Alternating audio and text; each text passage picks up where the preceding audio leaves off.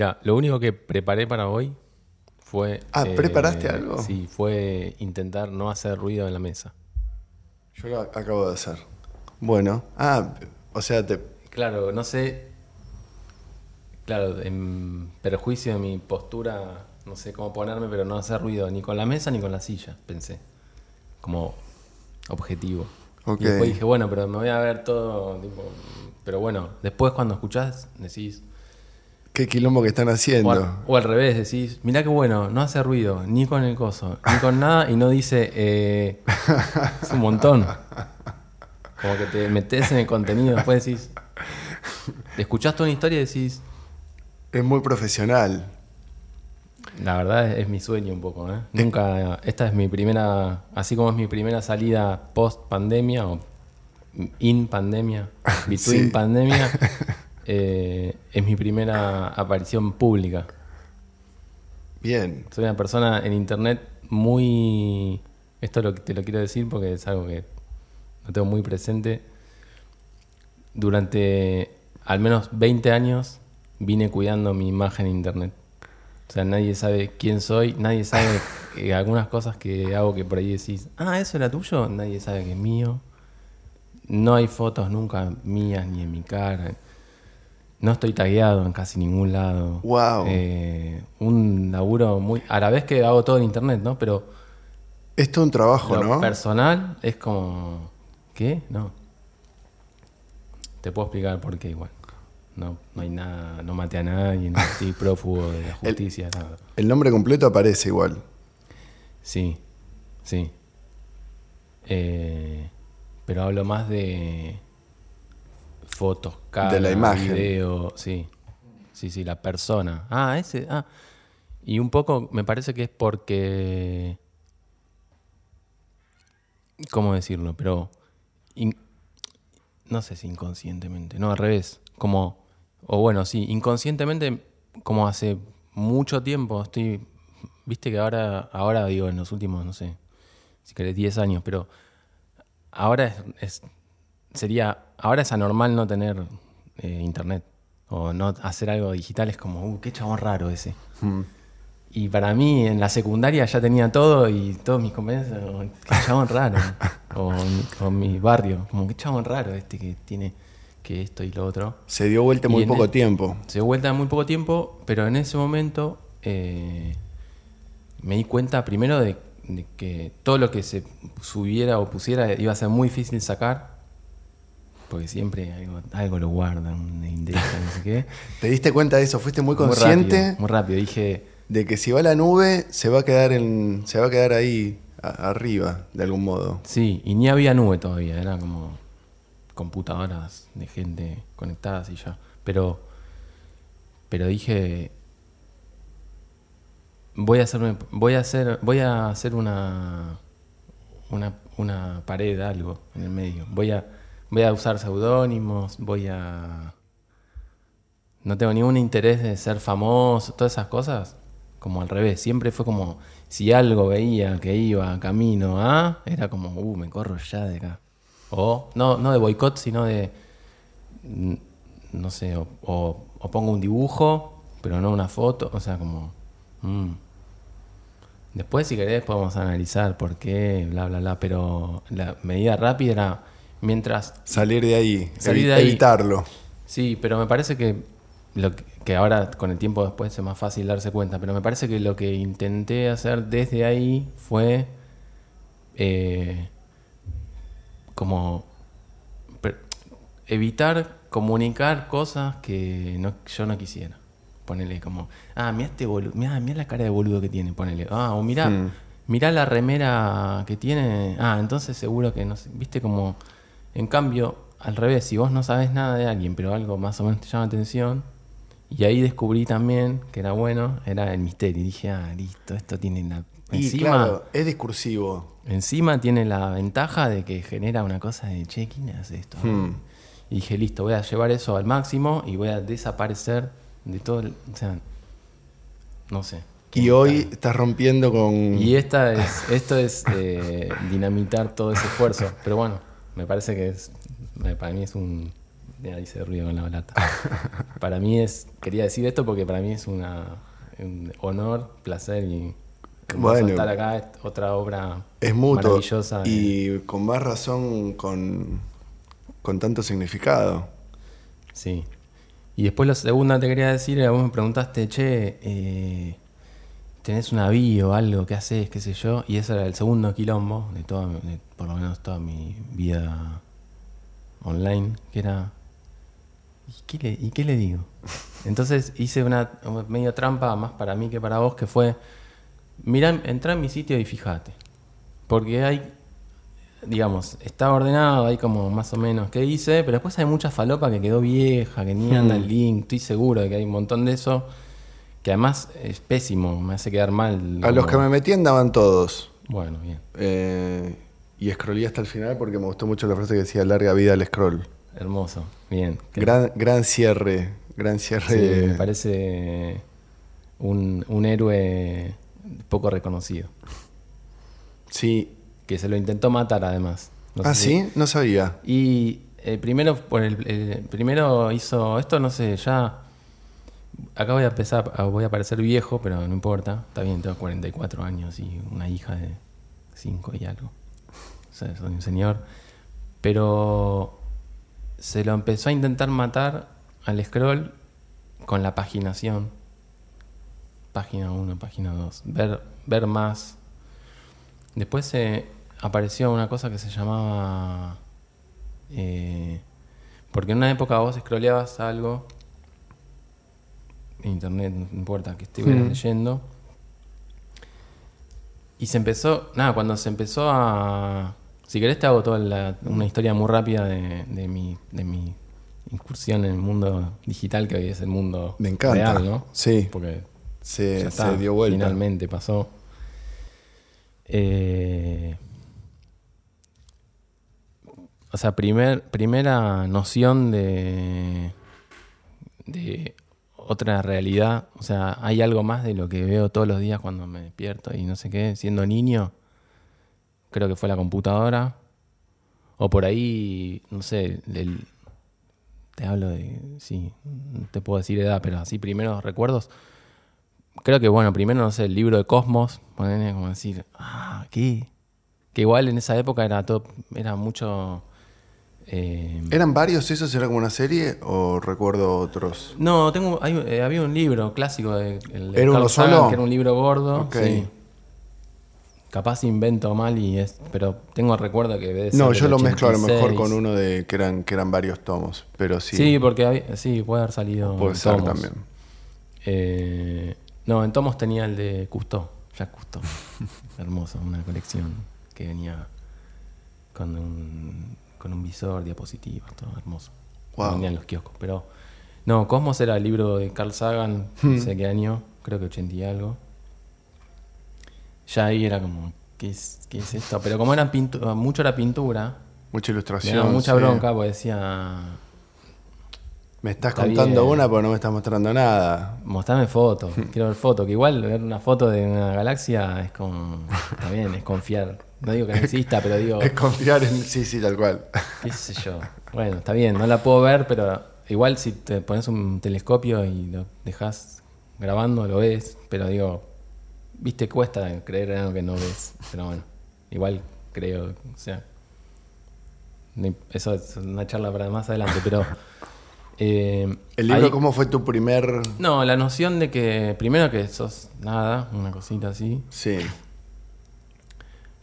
Pero ya en esa época y, y, y em- y empezar a entender que un, como que uno es una parte de una cosa muy gigante, qué sé yo, bueno, una cosa llevó a la otra, bueno, mi, mi viejo en ese momento, bueno, yo tengo hermanos, tengo dos hermanos más grandes, mi hermano mayor, Javier, y después mi hermana, y después eh, tengo un hermano más chico, después mi viejo se separó, tuvo otra mujer que ya tenía un hijo, se casó, tuvo otro hijo, después se separó y ahora está con una mujer que tiene una hija, o sea que hermanos sí, somos un montón.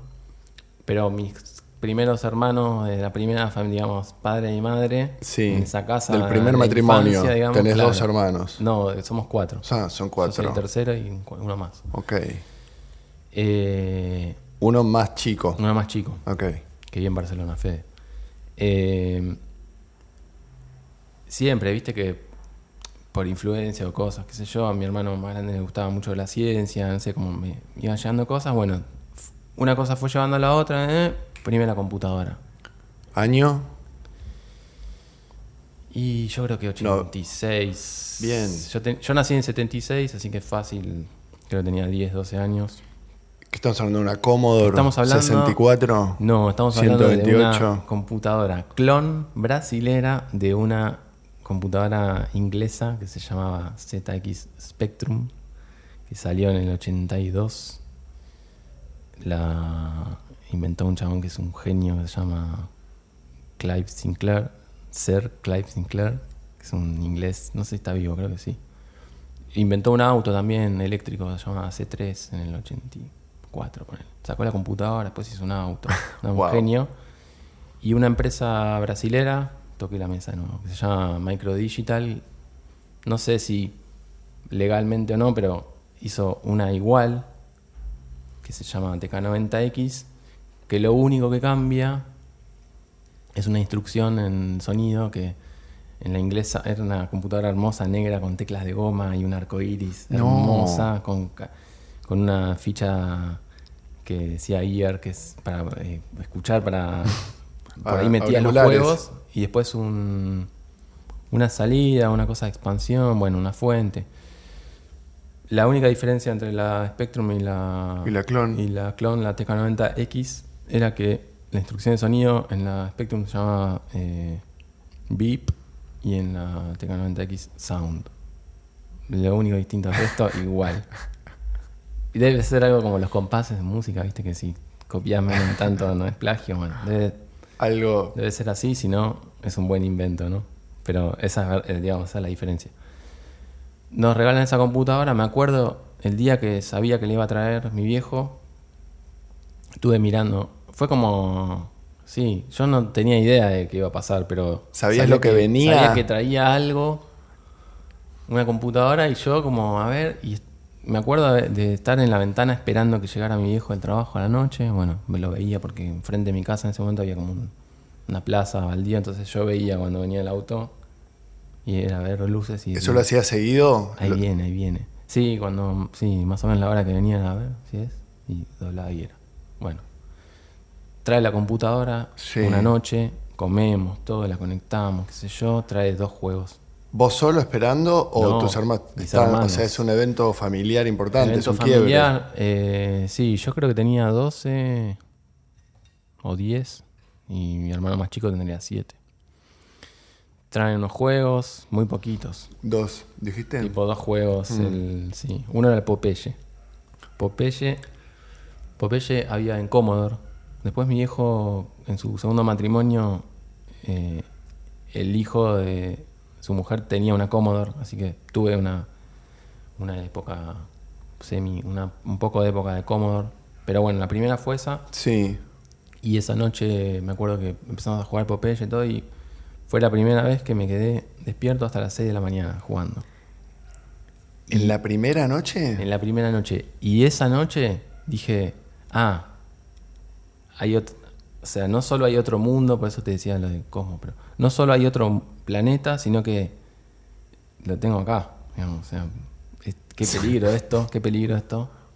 Eh, me di cuenta como en el tiempo después que después seguía, seguí repitiendo, haciendo medio lo mismo, ¿viste? Como, bueno, ahí tuve, la, la- tuve esa computadora, esa computadora pasaron muchas cosas, entre ellas la una vez se rompió esto también, así como me- cosas me acuerdo medio fundacionales, pero se rompió un día la prendo y no, no se veía, se veía lluvia. Reviso en la tele, el cable, todo, yo, era con tele, ¿no? Estabas un video. Nada, nada, nada. Y bueno, la llevo a arreglar. La llevo a arreglar, no sé, mi viejo, ponele. Y ahí nomás mis viejos se separaron. Así que no me acuerdo si la llevó él o la llevé yo. Bueno, cuestión, creo que la llevó él a un lugar. ¿Vos en- cuántos años ahí más o menos? Y tenía. sí, ¿Ocho, de- nueve? No, 10, 10, 11 por ahí. Eh, en ese momento vivíamos en San Fernando y mi hijo la lleva a arreglar a Olivo, ponele, a un lugar, qué sé yo. Y me pide. Pasa, yo era chico, pero tengo el recuerdo de haberla ido a buscar. No, la van a buscar. Tengo el recuerdo de ver la factura. Entonces, cuando el chabón. eh, vuelve mi viejo, el chabón le da la factura, todo. Vuelve con la computadora, la enchufo, prende, perfecto.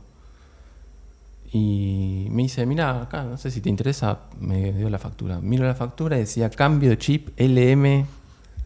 eh, 555, ponele. Información. 800. Dije, me la voy a guardar. Pasa un año, un año y medio, se vuelve a romper el video. El mismo problema. Voy a romper el video. Dije, a ver, agarro un, un destornillador, digo, bueno, la voy a abrir. Y el chabón le había puesto, esto es una, una- quiero denunciar una práctica que Ilegal. no sé si, si sigue pasando, pero se usaba, que lo descubrí después. Cuando la voy a abrir, los tornillos tenían esmalte, esmalte de uña rosa. Y digo, qué raro esto. Nada, abro, pongo el, el destornillador, lo abro. Qué raro. Con el tiempo descubrí que era para saber si la habías abierto. O sea, si yo le llevo al chabón la Entiendo. computadora y no tiene el esmalte. Como marcar alguien la abrió. botella. alguien la abrió. A ver si alguien bebió. Yo cerré, claro, tal cual. Pero, nada, la abro y tenía una cajita de metal con una gota de soldadura. En ese entonces, eh, esto también quiero contarte porque tiene que ver.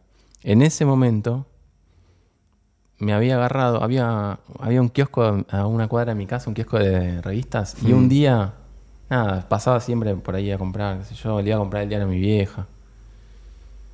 Eh, un día miro así, veo unas revistas como tipo las Patorucito, Sí. que decía Lupin, no sé si las conoces, las Lupin. Son muy, unas revistas No. 80s, 90s. Como la de oficios y esas cosas.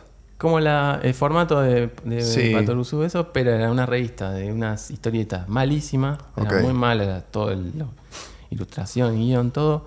Pero había algo que tenía, tenía un costado, por no decir la revista era eso y tenía un costado de historieta, pero la revista era de un submundo que a mí nunca me interesó, pero que era el, el modelismo Ok. y la electrónica. Pero, nada, un día voy al kiosco.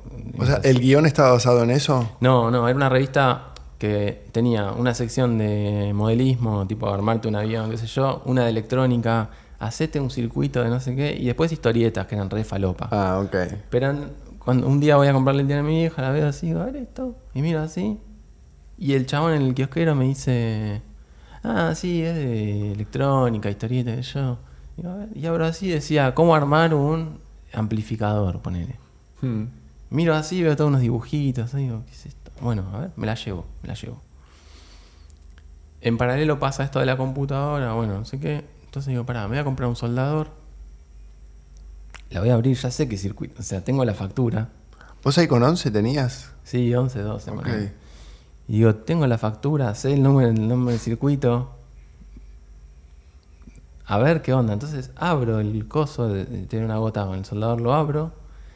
Y tenía un, un zócalo, ¿viste? El zócalo es el, lo que va soldado, o sea, en la placa va un zócalo y ahí se mete el circuito que se mete y se saca. Es como. Ok.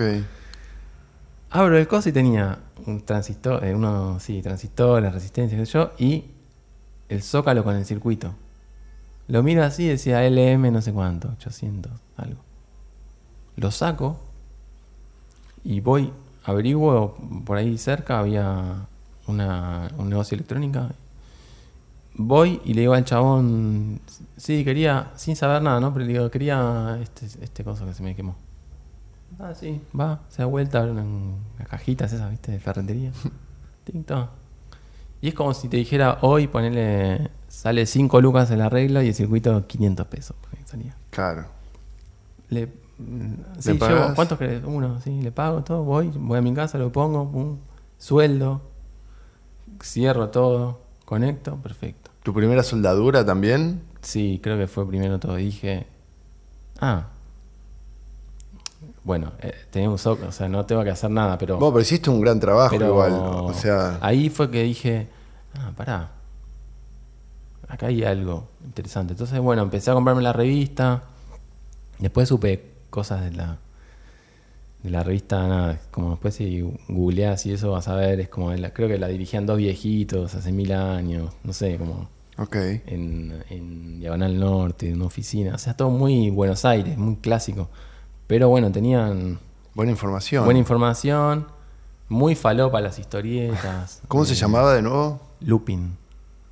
¿Con doble O? No, L-U-P-I-N. Y el chabón, eh, el personaje es como un narigón, o sea, es muy malo todo, el humor es muy inocente, como... Nada, no, las historietas... eh, de verdad a mí me parecía muy deprimente, es como si... Sí, como si fueran amigos, ¿viste? Che, tengo un amigo que dibuja y bueno, llamémoslo. Eh, nada, igual estoy hablando sin saber, por ahí A era un genio, ¿viste? A lo mejor es muy de culto y hay gente que. Sí, no quiero problemas después con eso, pero pero el costado de electrónica como me, me- como que me despertó esa, esa cosa y después nada, me empecé como a enganchar y después eh, me compraba muchas revistas de...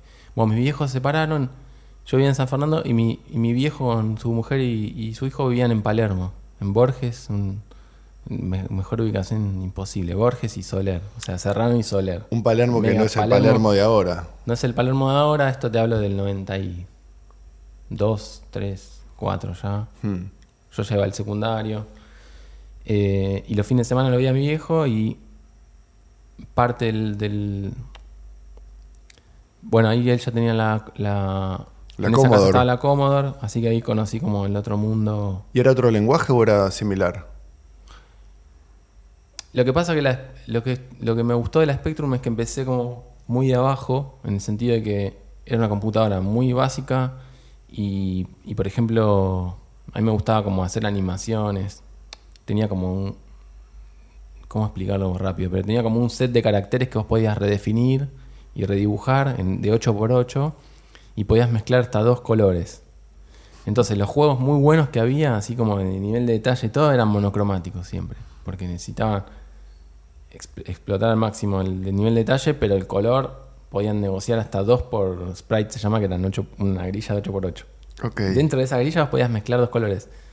Entonces, después te voy a mostrar, que, o sea, buscar y todo, que eran muy falopa los dibujos, los juegos a color, pero siempre estaba bueno que dentro del límite te, te- exigía inventar algo. Y a nivel sonido también, era muy básico, pero había gente que lograba hacer como sintetiza, como, como polifonía y cosas rarísimas. Bueno, Creo que exigía una creatividad. Sí, apabullante. Pero bueno, yo nunca, nunca llegué a, a programar, digamos, porque era. Tenía Basic y después tenía una cosa que se llama código fuente, que era un lenguaje assembler, todas unas cosas de, de mentes totales. Yo, no era mi mundo, digamos. Llegaba como hasta ahí. Pero compraba muchas revistas de afuera, españolas sobre todo, Micromanía, Microhobby, todas esas, que siempre estaban avanzadas. Y aparte acá llegaban seis meses tarde Wow. en ese momento. Entonces siempre veía el futuro, era como, uh, va a salir esto, uh, ya está en esto, qué sé yo. Y ahí ya hablaban de modems, de, de BBS, que eran redes, que te, o sea, de servicios que vos te conectabas con un modem. Y Para te- comunicarte con otra computadora. para comunicarte con otra computadora y lo que tenían era un menú. Vos entrabas, era la, la lógica muy, muy simple era, vos tenías una computadora en tu casa con un programa de host, como hostear Hmm. una, una aplicación y un modem conectado y vos decías, bueno, eh, así literalmente tenías la línea enchufada a la computadora, podías tener muchos modems, o sea, muchas líneas, había gente que tenía varias líneas rotativas, todo era como todo un... Te hablo del 94, encima yo llegué, ta- era chico, en ese momento tenía 16 creo, 15, 16. Pero bueno, te, te traigo un segundo de, Sí, sí. de- de quedarme hasta las 6 de la mañana Con, con, con la primera computadora a estar en 10 años después, ponele. No, 10 años después no. Unos años después, a ver, estoy haciendo medio quilombo, pero ponele que la computadora la tenía a los 10 y a los 16 Sí. Estaba terminando el secundario, laburando en una. Mi primer trabajo, en una distribuidora de, de software y hardware que laburaba mi hermano más grande. Yo laburaba en depósito tipo entregando pedidos y cosas. ¿Tus hermanos también se habían enganchado mucho con la compu o fue algo que tomaste vos cuando, cuando Eh, llegó al- al- a la casa? Sí, se, sí, se engancharon, pero me parece que, que yo era el, el- el- el que más se met- el que más mano metía eh, en hacer algo más como La exploraste más que ellos, digamos. Te metiste más, te involucraste más con el Sí, me- sistema. claro, me interesaba. Me interesaba. Que de hecho me pasa ahora en la actualidad, digamos. Como me interesa ponerle. sentarme a ver una serie en Netflix. Pero me interesa más meterme a. meterme en un sitio en donde. No sé, hay gente haciendo algo raro, ponerle. Y descubrir como otros lugares. Como. Me interesa más siempre ver qué más hay. Entonces como que las cosas más cerradas no me interesan tanto. No sé cómo explicar. Si, en- si vos pudieras en, no sé, en Netflix estar viendo algo y, y no sé, hacer algo para ver otra cosa distinta, Vas ahí. me interesaría. Claro. Sí. Eh, como más de ese lado. Entonces, bueno, lo que me pasó fue estaba laburando, te hago todo un choclo Sí, sí, y después creo que lo voy a poder hilar esto Perfecto, me encanta. con el tiempo, No, pero- no, está buenísimo. pero si no es muy difícil contar. Pero Estás en tu eh, primer trabajo. Tuve mi primer trabajo, ya sabía cuánto iba a ganar y ya sabía que me iba, que mi primer sueldo me iba a comprar un pedal doble de batería Tama, que salía 516 pesos en de el Lars. 95. Ok. Y dije, bueno, hago este laburo en el verano, me compro me compro un pedal de batería. Esto nos lleva al tema de la batería, después te cuento. Pero lo importante es que en ese trabajo, un día, yo ya conocía, mi hermano laburaba ahí y ya tenía amigos en el trabajo y yo sabía que uno de sus amigos era medio hacker y además conocía a un chabón que después se hizo conocido, que era el Chacal, que hizo unos programas eh, dominio digital, creo, unos programas de con otros más. Bueno, pues también, después te muestro esas cosas, mm, ¿viste? Sí. No sabía si traer. En un momento pensé entrar a la computadora y mostrarte, dije, no, le voy a dejar un quilombo de edición. Sí, es Después que la mejor. se google, Se googlea. se googlea, pero es un chabón O se ponen links también en la descripción. también, pero ese yo empecé a escuchar como ahí en medio de ese submundo eh, y me acuerdo que en ese trabajo un día encuentro una- un modem muy viejo, muy lento y le digo, o sea, a mi jefe en ese momento le digo, che, esto, ¿qué, qué onda? Me dice, no, tiralo, eso es viejo, no, ni se vende. ¿Cómo le voy a tirar? Le digo, es un modem. No, no, tiralo. Le digo, ¿me lo puedo llevar? Me dice, sí, claro. Y le digo, ¿y, me, ¿y tenés números de teléfono para conectarme a algún lado? Y me dice, sí, a ver, preguntale a tal. Me pasa el, con este chabón medio hacker, va, no sé si medio hacker, pero como que tenía contactos y todo. Y digo, che, me estoy llevando este modem, ya sé que es lento. Le digo, pero ¿tenés algún número que me pueda conectar? Y me pasa a dos, tres números. ¿Y ahí te conectabas a qué? Y entonces yo no sabía nada todavía. Lo único que sabía por revistas era que existía algo que se llamaba un modem, que vos le conectabas a la computadora y esa computadora pasaba a conectarse con otras. Eso era todo lo que sabía y para mí era como, ah, esto que te contaba antes, ah, hay algo más de los tres juegos que tengo. Entonces me llevo el modem, conecto, pongo la línea, espero que sea de noche. Aparte, en, ese momento el teléfono, estamos en el 1 a 1 y el teléfono, con el tiempo empecé a descubrir que conectarse de noche, Era más barato. claro, se sabía que después de las 8 de la noche era más barato. Entonces todo ese submundo funcionaba de noche. Tipo a las 12 de la noche arrancaba como... Nada, como... Después con el tiempo entendés, es como ir a una fiesta, en otro sentido, pero hay algo fuera de tu casa que está pasando. Eh, entonces me empecé a conectar, me conecté a un... Ahí aprendí también como que te conectás a un lugar que tiene una interfaz que dice, no sé, toca uno para ver mensajes, toca dos para enviar mensajes, toca tres para ver foros, toca cuatro para ver archivos, toca cinco para ver fotos y toca Bastante para completo. mandar un mensaje al operador. Ok.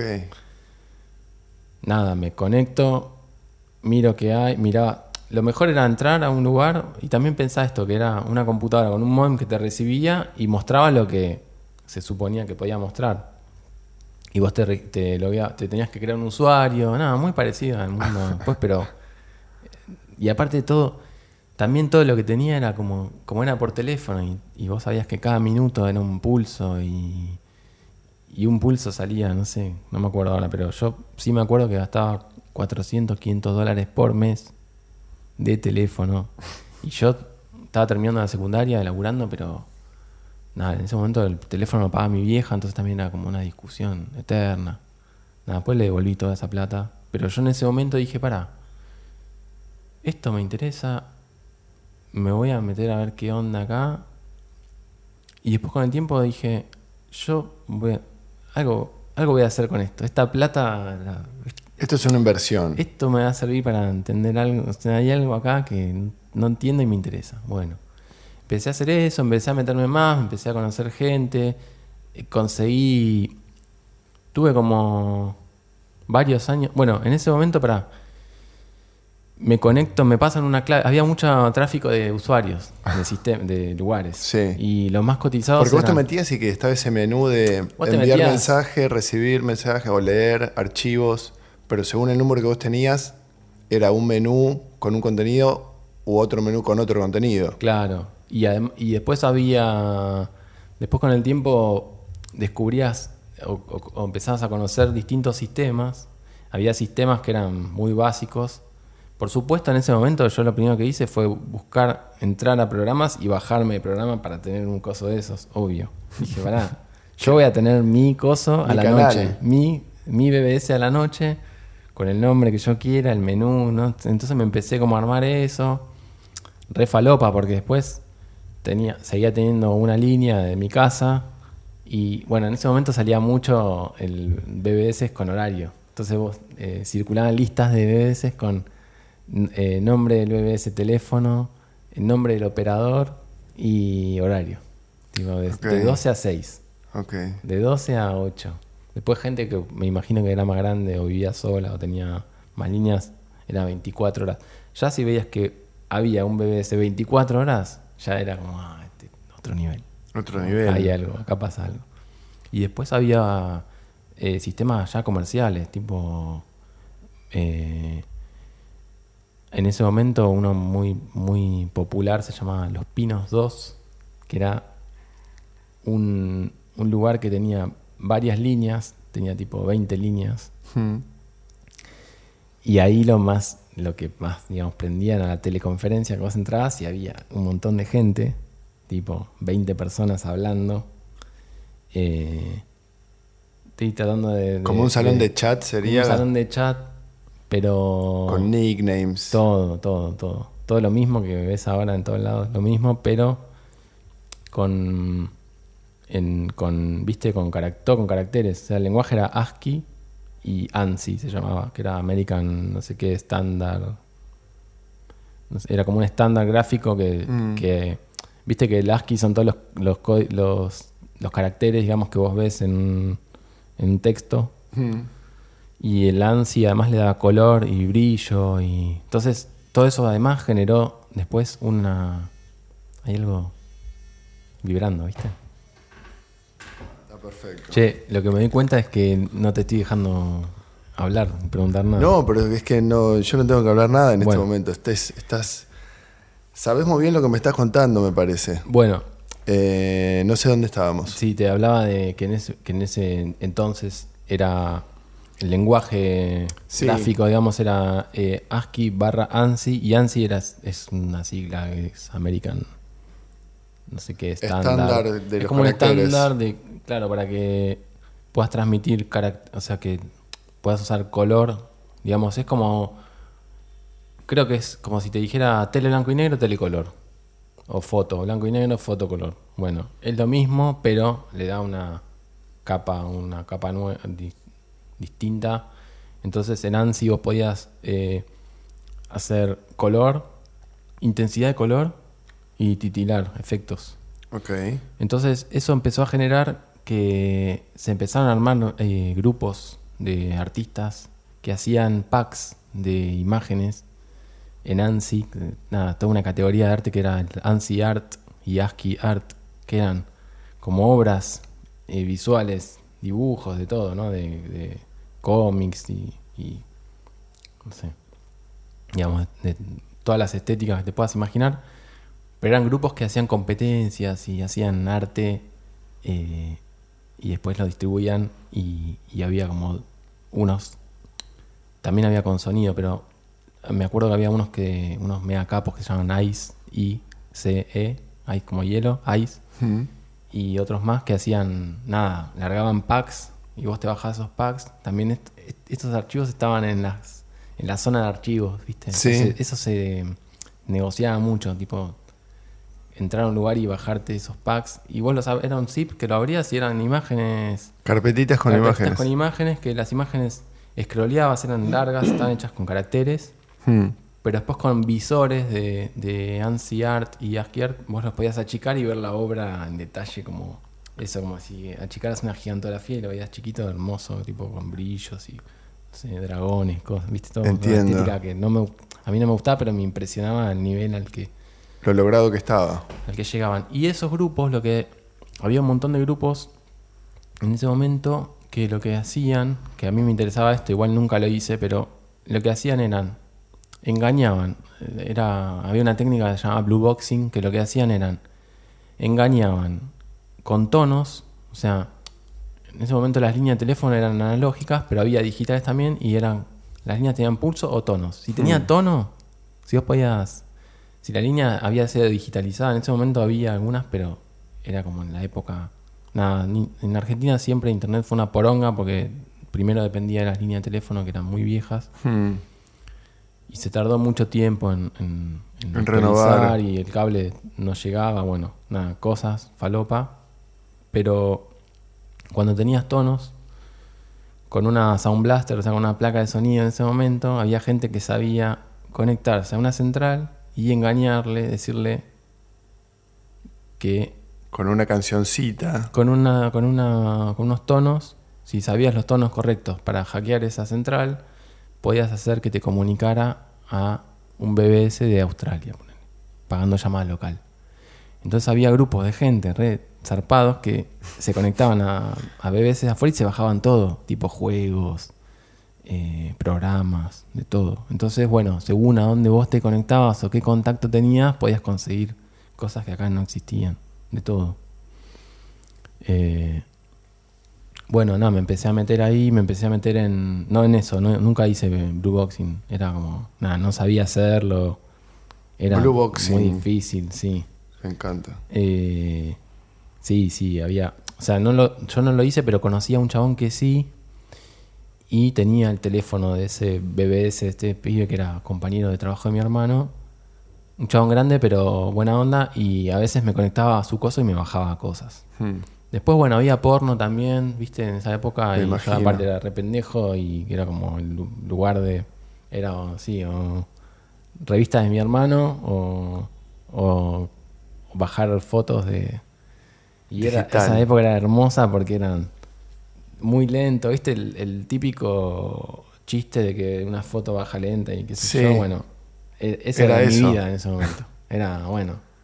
Y no era porno producido para digital, era tal vez como Claro. revistas escaneadas. Sí, revistas escaneadas, sí. Estaban bien las, digamos, era, estaba bien la calidad de las fotos, pero no te enterabas qué estaba viendo hasta que bajaba.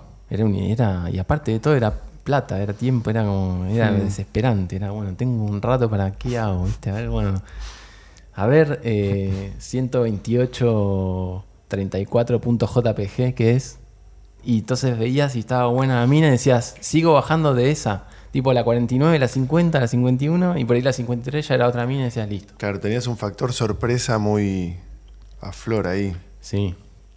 Ahí conocí gente en esas teleconferencias. Yo usaba... ¿Cómo te llamabas vos? No, yo tenía, eso te iba a decir, yo tenía usuarios eh, o robados o prestados. Entonces siempre entraba y, Y no eras vos. No, y, y a medida que iba conociendo gente, después ya entraba y le tiraba por privado una palabra clave, tipo, soy yo, Ahí va. soy tal. Eh, pero tenía en ese momento eh, la cuenta, tenía una clave de club de amigos. ¿Viste el club de amigos? ¿En. Alcorta? Sí. Sí. No me preguntes por qué, pero esa institución tenía una cuenta en ese lugar. Supongo que para usar internet. Mm. Chateaba con ese, después chateaba, usaba uno de un amigo de mi hermano, que era como un nombre eh, como de una diosa hindú que se llama Shishiara, S-H-I-S-H-I-R-A. Y yo entraba y cuando entraba me hablaban un montón de gente, pensaban que era mina. En ese momento las mujeres era algo como escaseaba mucho más, más que el oro en, eso- en esas En esos redes. ámbitos, claro. Y, y obviamente mucho chabón diciendo que era mujer. No, era como. Era. Fue un buen entrenamiento después para descubrir, de entender como. Esto, es- no, esto no es una mina. Este es un fake. Esto es un chabón. Eh, así que bueno, eso me dio como. Conocí un montón de gente rarísima. eh, muy.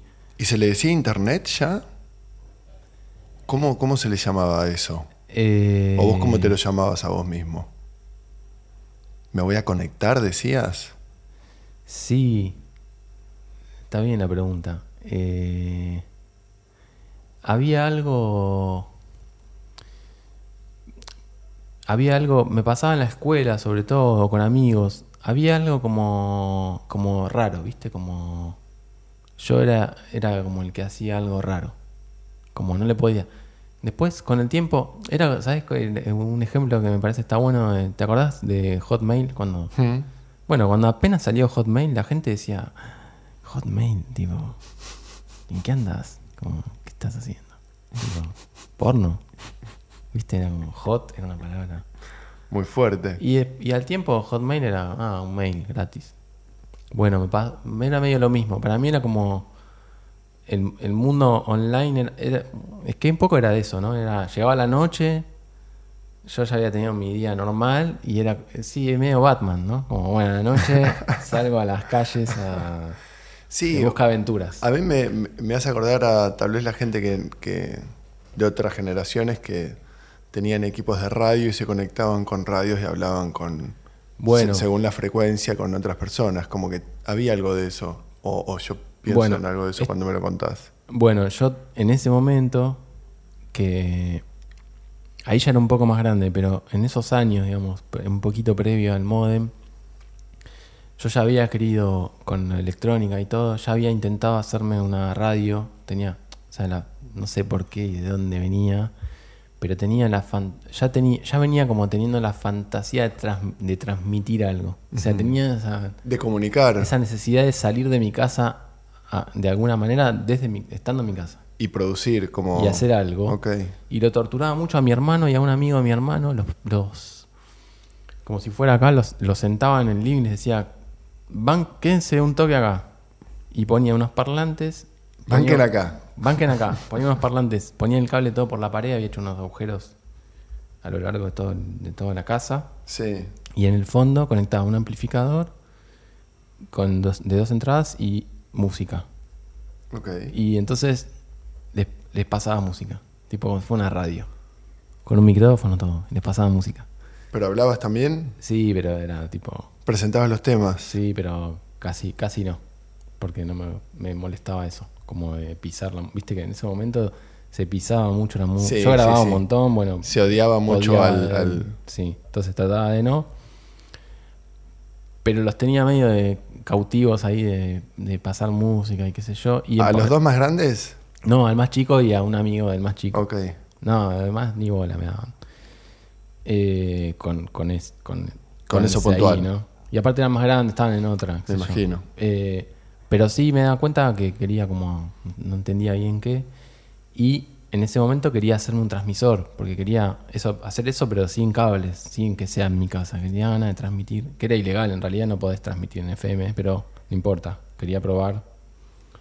Y nunca pude hacer andar porque era había una parte que era todo toda la parte de antena y de las bobinas y todo eso que es necesario nunca me salió bien pero sí hice otras sí hice eh, hice amplificadores distorsionadores hice eh, cómo se llama esto eh, alarmas y, y un timbre con luz para cuando tocaba la batería en mi casa para que me avisaran. que se vea, claro. qué sé yo. Esas boludeces sí, pero bueno, transmisor nunca pude, pero, pero sí ahí ya me, me tenía, me había agarrado esa cosa de quiero hacer algo para, para afuera, no sé qué. Y además yo en ese momento y sobre todo más chico era muy tímido, muy tímido, insoportable, tipo me perdía todo, ¿viste? Todo Me perdía todo. y creo que ahí para mí ahí fue como, para, hay una manera de hacer algo sin dar la cara, o sin creo que viene el origen de, de toda esa cosa que te contaba antes, creo que viene de ahí de De la timidez. de la timidez y de para puedo hacer algo o con un personaje o con un como descubrir esa cosa de, ah para no tengo por qué estar yo ahí Sí. Eh, y ahí como que me, me abrió como un mundo Te resolvió algo también. me resolvió algo y después con el tiempo me di cuenta que además se generaba esa cosa de ah si no digo nada y no Del misterio. nada y pasa algo mejor Mejor. mejor todavía. Eh, y bueno, esa fue como la, la primera emisora, si querés. Y después con los BBS me, me pasó que me di cuenta rápidamente en, en las teleconferencias, chateando o en foros, todo, me di cuenta que escribiendo podía tener como, podía hacer cualquier cosa. Descubrí eso, como podía hacer lo que sea, podía conocer una mina, podía eh, meterme en una conversación cualquiera y, Y llevarla adelante. llevarla para otro lado, podía hacer humor, podía... O sea, descubriste la palabra en ese contexto. O el poder de tu palabra en ese, como en ese ámbito. Digo, no escribías en un cuaderno cuentos o. No, escribía mucho. eh, no, me pasaba. De hecho, me mezclo ahora los años, pero. eh, bueno, empecé a tocar la batería. Mi hermano más grande tenía bandas con unos amigos. eh, bandas más stone, nada que ver. A mí me gustaba otra cosa. Yo escuchaba punk. eh, empecé a escuchar música, obviamente, por mis hermanos más grandes, pero no sé, mi hermano escuchaba, qué sé yo, The Police, Queen, qué sé yo, Rolling Stone, bueno, Sí. bandas típicas de la época. Yo, obviamente, escuchaba lo mismo, pero Y después buscas lo tuyo también. después, claro, empecé a buscar lo tuyo, después empecé a escuchar punk, pero porque también él tocaba una banda hardcore, bueno, empecé, se empezaba medio a mezclar todo. Pero después yo em- empecé como a escuchar más, eh, ya en la secundaria, empecé, viste que te empezás a cruzar con gente que escucha otra cosa, que te dice, te puede, a ver si te gusta esto. Ahí ya empecé a escuchar más, eh, tuve, una tuve muchas épocas, pero del punk pasé al hardcore, trash, trash metal.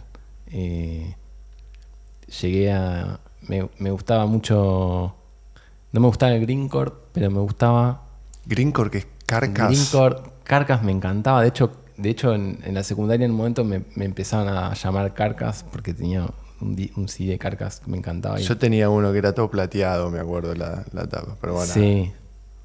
A mí me gustaba uno que de. Porque ellos, la historia. Bueno, yo conocía por mi, por mi hermano a un pibe que tenía una banda que se llama Crematorio, que era muy famosa en los Wow. 90s, hermosa. Crematorio. Eran unos capos totales.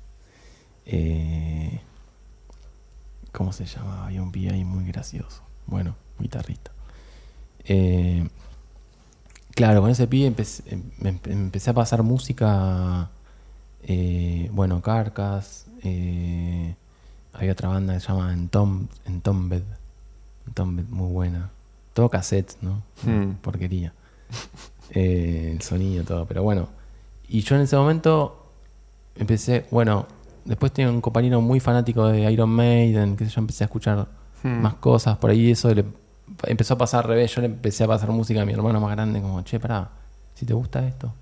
Bueno, Sepultura, en ese momento me- Metallica, Mega, de todo, Los clásicos. clásicos. Pero escuchaba mucha, mucha radio falopa de zona norte que pasaban, me acuerdo en el 87, 87, 88, de estar escuchando así, no sé, Anthrax, Slayer, todo eso, y por ahí Guns N' Roses, viste, como primeros temas, empezar a escuchar ahí. De radios chicas de, radios zona norte. Falopa, sí, que pasaban hardcore, bueno, cualquier cosa. Y obviamente me perdí porque esto nos veníamos de la No, veníamos de la palabra. veníamos de Yo la te- palabra claro, como Bueno, pará, si ya la manejabas. perfecto y ahí empecé a empecé a tocar la batería y empecé a tocar eh, en algunas bandas con mi hermano y ¿Tu hermano que guitarrista y mi cantante? hermano bajista Ok.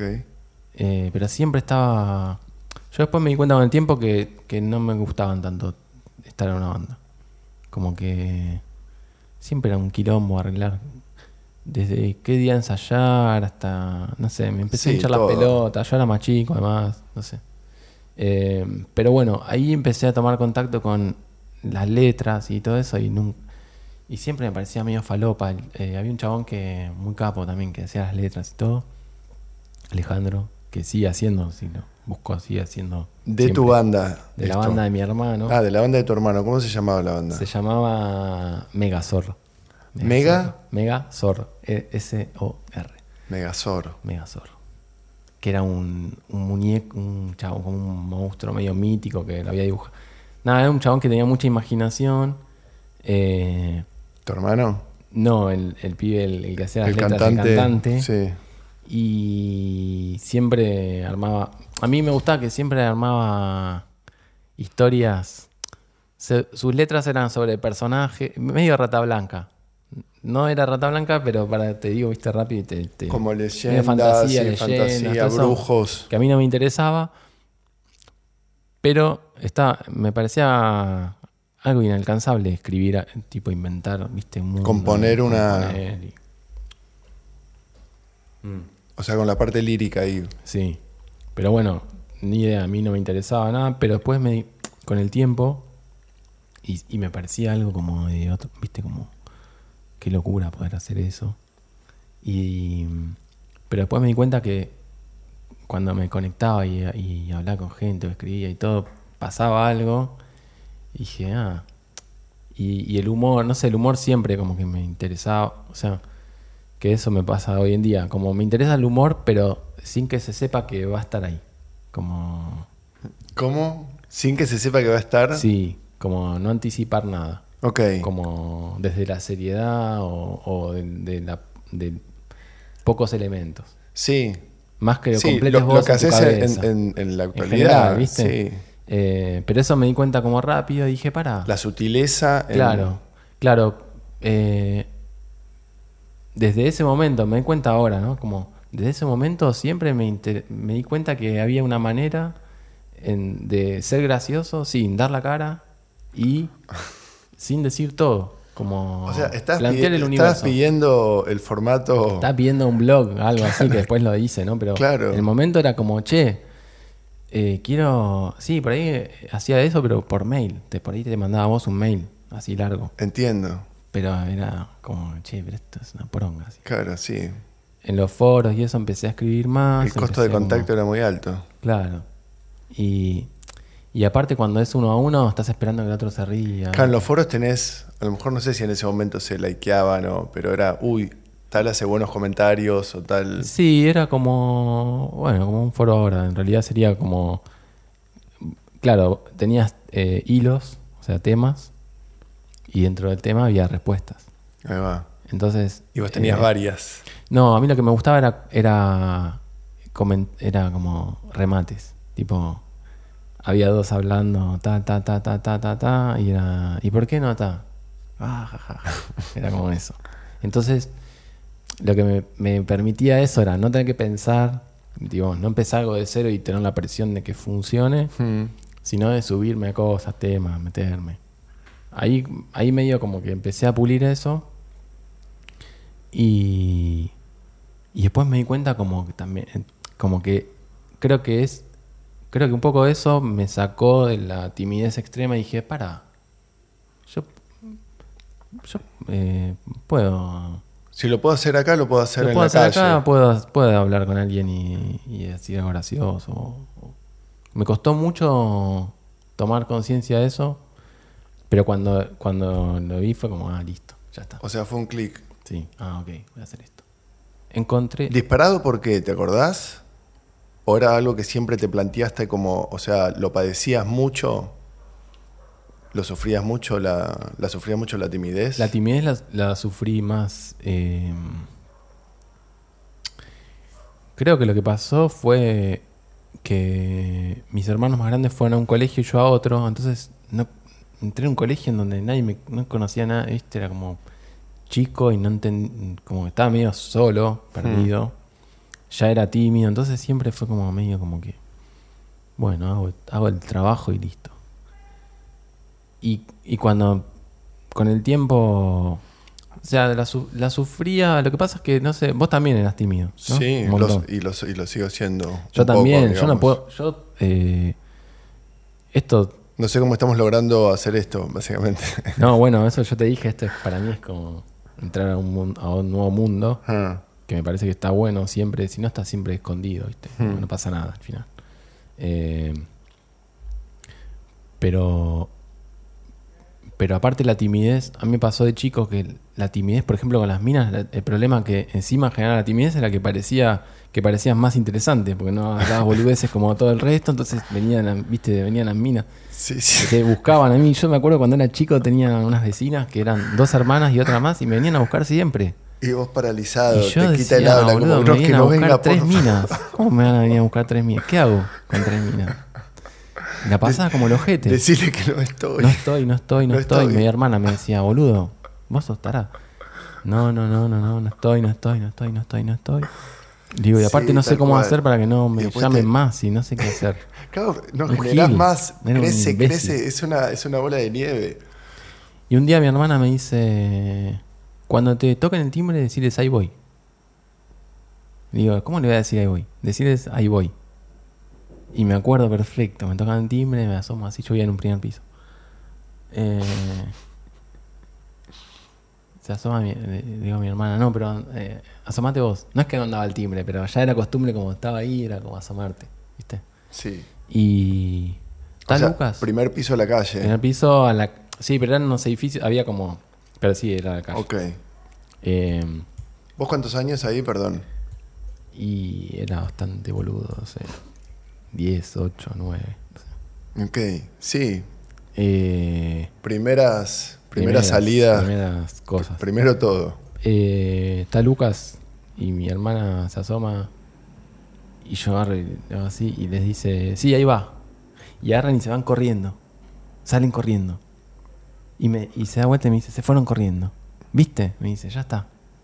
Y digo, ya está. Y yo por dentro pensé, no, ya está. no, yo no quería que se fueran. No sabía qué hacer, pero no quería. Y ahí, bueno, ahí no me, no me vinieron a buscar más. Después yo medio estuve con una, qué sé yo. Bueno, pasaron cosas más, ya más grandes. Pasaron cosas. Pero, pero la pasaba como el orto. Después en, en un viaje, de, creo que de egresados también, había una, una mina que me encantaba y Como egresados de séptimo grado. de séptimo, sí. Córdoba, Córdoba, algo así. Y también Gil, tipo, no sabía qué hacer. Me pasa hoy, no sé. Sí, bueno, Ve- Veo una mina, o sea, ahora En- estoy de novio, pero... en mi grado era, eran, éramos todos eh, muy tímidos. O sea, se destacaban los dos o tres que no lo eran, me parece. Sí. La masa éramos, éramos callados. Y además, a esa edad, viste que hay como encima una presión de... No solo tenés que encarar una mina, sino que además te la tenés que coger. Como No, no, a esa edad de- no. No. Va a pesar. No, pero se empieza a formar esa cosa de... sí, eh, la presión. La presión machista. de los pares, sí, Sí. de tus amigos. Que, la- ah, vos, ah, qué boludo, ¿cómo no le...? ¿Qué- ¿Pero qué le dijiste? Sí, es el padecimiento, los primeros padecimientos de. Sí. Y yo la pasaba como el orto. Obvio. Y, y lo que te decía, el día de hoy, ponerle, si no, no sé, si estuviera solo y veo, me, me pasó mil veces. Estar en la calle, no, no, no, no sé, no, no puedo empezar a, sí puedo sumarme, pero Como- como empezar una hacías charla en- con a- como hacías en los como hacía foros. en los foros y, y ahora y qué sé yo. Mm.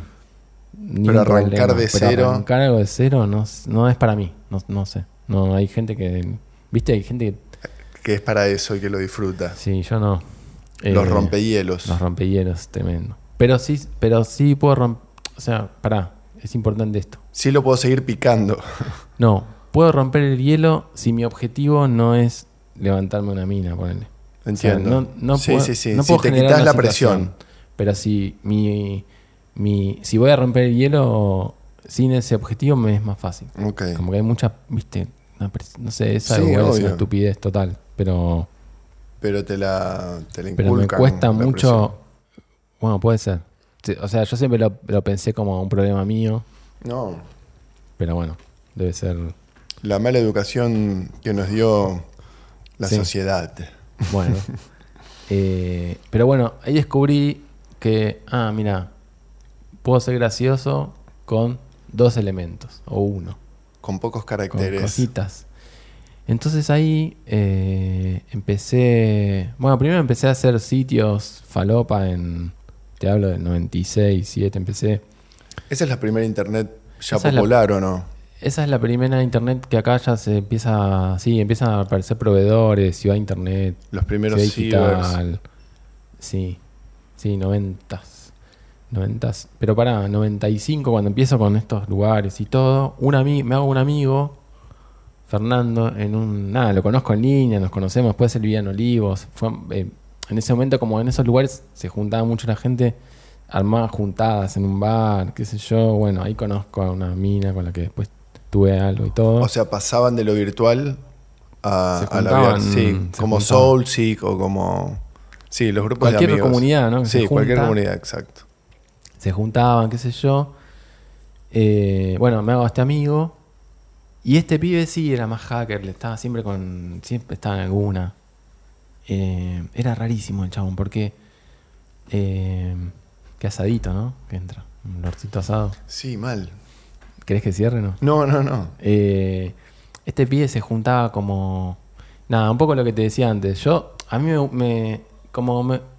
Digamos, soy más solitario. Me gustan por ahí los grupos y todo. Pero no me. Pero me di cuenta después con otra gente, ¿no? Como que este pibe se había metido en un grupo, medio de hackers. Se juntaban todo el tiempo, estaban siempre en alguna, qué sé yo. Y un día chateando a la madrugada me dice, che, conseguí. Nosotros nos conectamos, nos conectamos a este Los Pinos 2 y de ahí un chabón se abrió otra empresa y, que se llamaba. Se abrió un, un proveedor de internet. Se, se hizo, digamos, se, se hizo un sistema igual, Hmm. propio. Propio, digo, con sus líneas, 20 líneas, 30 líneas. Esa escala te hablo. Eh, y empezaba a dar internet. Ok. Los primeros proveedores. Email, todo. Y este amigo, bueno, pará, y eh, el chabón se abre este lugar y invita a 20 personas de un grupo que estaba ahí y les da un usuario gratis, full, con internet, gratis, todo gratis. Hmm. A este amigo y a mí no, porque no nos, cono- no nos conocíamos tanto. Se ve que al chabón le quedó como, no sé, una bronca o algo y dijo, a ver, voy a tratar de entrar. Entonces empieza como a intentar entrar a este lugar. Entrar, me refiero a tratar de entrar con la cuenta del administrador, o sea, entrar a ver todo. Eh, si fuera un club, bueno, voy a entrar al club cuando está cerrado.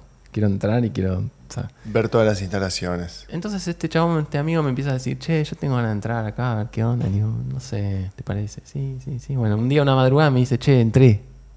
Le digo, ¿cómo entraste ahí? Porque como el chabón tiene... Esto te lo comunica por, por Me dónde? chatea un día, una noche. Chateando. Como Y- estoy adentro. O no, o entré y salí. No, me dice, che, encontré una manera de entrar. Y era así. Era como si yo te dijera, estoy tratando de hacer la analogía, pero como si te dijera, entré a tu casa. Pero no usé la puerta, entré por acá, o entré por el baño. Bueno, el chabón entró, entró al sistema. En realidad lo que hizo fue, eh, la el sistema ese estaba en una computadora y esa computadora, como además daba internet, email y todo, necesitaba un servidor al que se conectaba. Bueno, este pibe entró a ese servidor y desde ese servi- servidor le sacó la base de datos de un directorio de Hmm. este, la levantó en otro lado y vio la clave del administrador, Ok, que en ese momento era 88 conchas. ok. O sea, 88 conchas era la clave. Entonces me, me chatea a la madrugada y me dice, che, boludo, entré, eh, tengo la clave, todo. Y digo, ¿cómo tenés la clave? Me dice, sí, sí, tengo, la, tengo acceso, tengo el acceso a toda la base de usuarios. Eh, entonces le digo, pasámela, a ver. No, pero no sé, le digo, no, boludo, pasámela que quiero ver, quiero... Quiero ver. Se veía en ese momento, ahora todo se encripta, pero en ese momento podías si yo levantaba esa base desde, digamos, replicaba el, el sistema y levantaba esa base, veía a los usuarios. Entonces, nada, le- la curiosidad era verle las claves a la gente, tipo, a ver qué, qué usa, ¿viste? Solo, ¿Qué no para- ocultan? ni siquiera para entrar, ¿eh? Para, solo para ver cómo arma su clave. Bueno, cuestión que me dice, sí, bueno, ¿qué hacemos? Y digo, y avisémosle, porque lo conocíamos al chabón. Y pensá que era una empresa, tipo, ¿te parece? Le digo, sí. Y esto era como a las 4 de la mañana. Le digo, pero llamémoslo a la, a la mañana, esperemos a mañana. Bueno, dale. Entonces, eh, lo llamamos a las 9, ponele, y eh, llamamos y atiende la madre. Y, hola, yo, ¿está Pablo? Sí. Eh, a ver, me parece que está durmiendo. ¿Es importante? Sí, sí, despiértelo. Entonces lo llama, yo estaba con mi amigo y, y le digo a mi amigo, cuando te atienda, él, decide 88 conchas. Que era hermoso, porque aparte era un chabón todo serio, ¿entendés? Era todo increíble. Entonces, eh, le dice la madre, pero bueno, seguro sí, sí. Bueno, lo llama. Hola, 88 conchas. ¿Quién habla? Fernando y Lucas. Eh, Pueden en media hora, en, en- en- estaban en Stomba y no sé qué, en Belgrano. Lo casa. citó. ¿Pueden en media hora, no sé qué? Sí. Vamos, nos juntamos con él en las oficinas, todo. Se sienta el chabón, bueno, se están en un café. Él laburaba, él había abierto eso con su viejo. El viejo trabajaba en Nobleza Picardo, era como un Mm. capo de Nobleza Picardo. Bueno, no, un chabón todo re serio. Que son los puchos, ¿no? Sí, una tabacalera. Eh, nada, nos juntamos en la oficina, todo el chabón pálido. ¿Qué pasó? ¿Cómo hicieron? Digo, no, yo no, yo no entré, entró Fer, estaba ahí mi amigo. Dice, no, no entré yo. Hice así, le explica todo. Digo, le dice, entré por el Linux que usás para el mail, nada que ver. Claro, le dijo todo. Le explicó todo y el chabón ahí agarró y nos dijo, bueno, no sé cómo agradecerles, les doy. Y, no- y ahí nos dio un usuario de estos gratis. No era el mismo, no era el mismo nivel eh, que le había dado sus amigos, pero tenía todo. Eh, me acuerdo per- perfecto que en la categoría de usuario de sus amigos era Gold Friend, o sea, amigo de oro, y a nosotros nos había puesto Gold. Pero bueno, nos hicimos de un usuario Gold los dos y tuve internet gratis, no sé, un montón de años. O sea, me costó mucho empezar a pagar internet, por ejemplo, a mí. Tenía, estaba acostumbrado a conseguir usuarios robados, prestados, o sea, no de rata porque ya había gastado mucha guita en teléfono, sino de La costumbre. no concebía pagar además por internet. Ya pagaba por la- el acceso a la línea, digamos, no quería más pagar. Entiendo, sí. Y aparte el desafío de conseguir un usuario. Bueno, después ya pasó eso. Pero bueno, ahí empecé como en esta cosa de escribir y, y- y la- y ver reacción y todo eso. Y al toque nomás empecé como... Me empecé a armar sitios en GeoCities, era en ese momento, que era un hosting gratis. Subías cosas. ¿Temáticos los, los que armabas? Eh, Era inquietud. Era medio un armo como- papelón. Era medio un papelón porque tenía, claro, tenía varias inquietudes. Era eh, primero crear algo, subirlo y que se vea. Y aparte vos pensás que yo venía de la computadora esa de poronga, que tenía dos colores por cada 8 píxeles. Sí. Cada 8 por 8. Después tenían los BBS que era ANSI, que era el código, digamos, visualmente era todo muy precario y de golpe tenían la oportunidad de subir algo que fuera imagen, eh, música, sonido, cualquier cosa. Todo. Eh, en paralelo en ese momento, con, con las primeras computadoras que después de esa que tuve, digamos, con las primeras PC y todo, empecé. Había un programa que se llamaba Fast Tracker que hacía. Era para hacer música, eh, pero con. con código, digamos.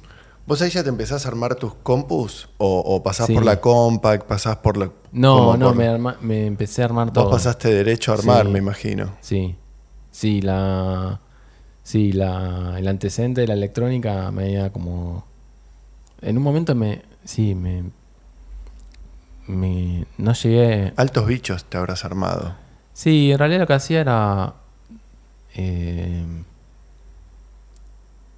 nada, en ese sentido bastante clásico, como que compraba, averiguaba qué había y por la plata que tenía me compraba un buen un- Intentaba que me durara mucho y siempre el objetivo era, no sé, tener mucho disco y... Y la clave estaba en el Mother, ¿no? Para poder La seguir estaba en enchufándole Mother. cosas. Sí.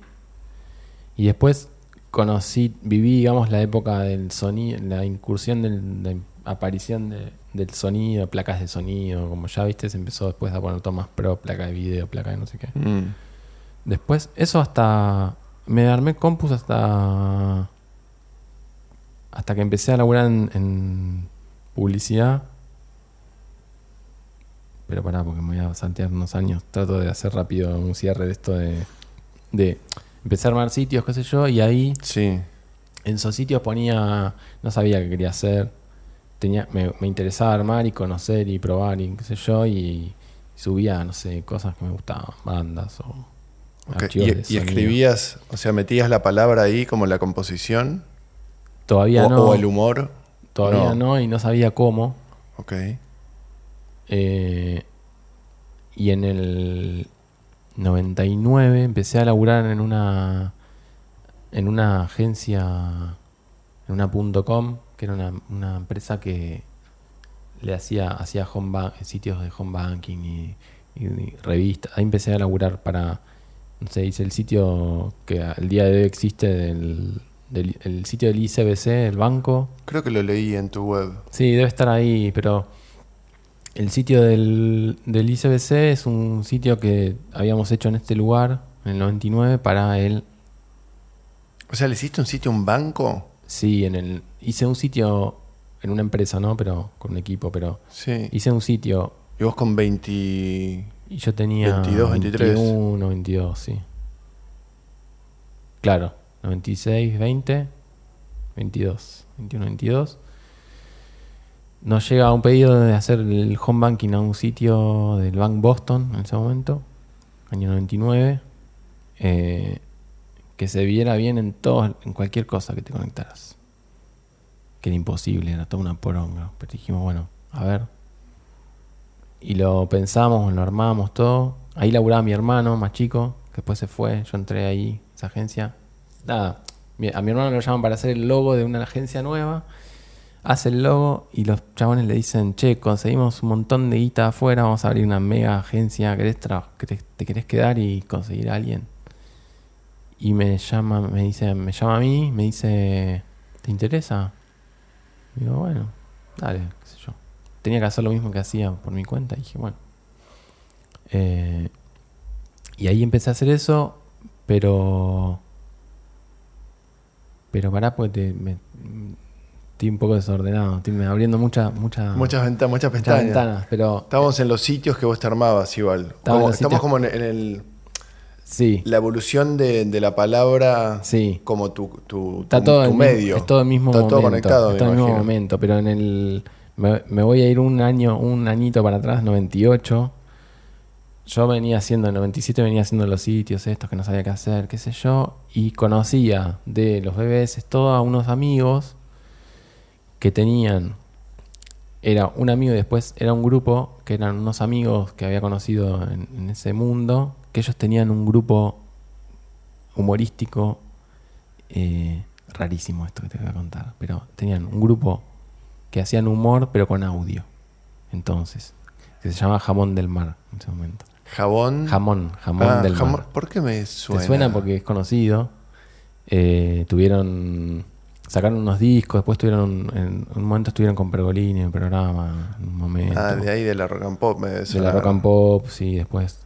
Bueno, hicieron un montón Bueno, de cosas. Lelutier también era, mu- era Claro, mucho del humor claro, del audio. onda. Claro, o, como esa O onda. después Tarufetti, pero era más, Claro, más lo telefónico. medio de esa onda. Y, pero ya nos habíamos hecho amigos, todo, me gustaba lo que hacían, me gustaba el tipo de humor, medio deforme, absurdo.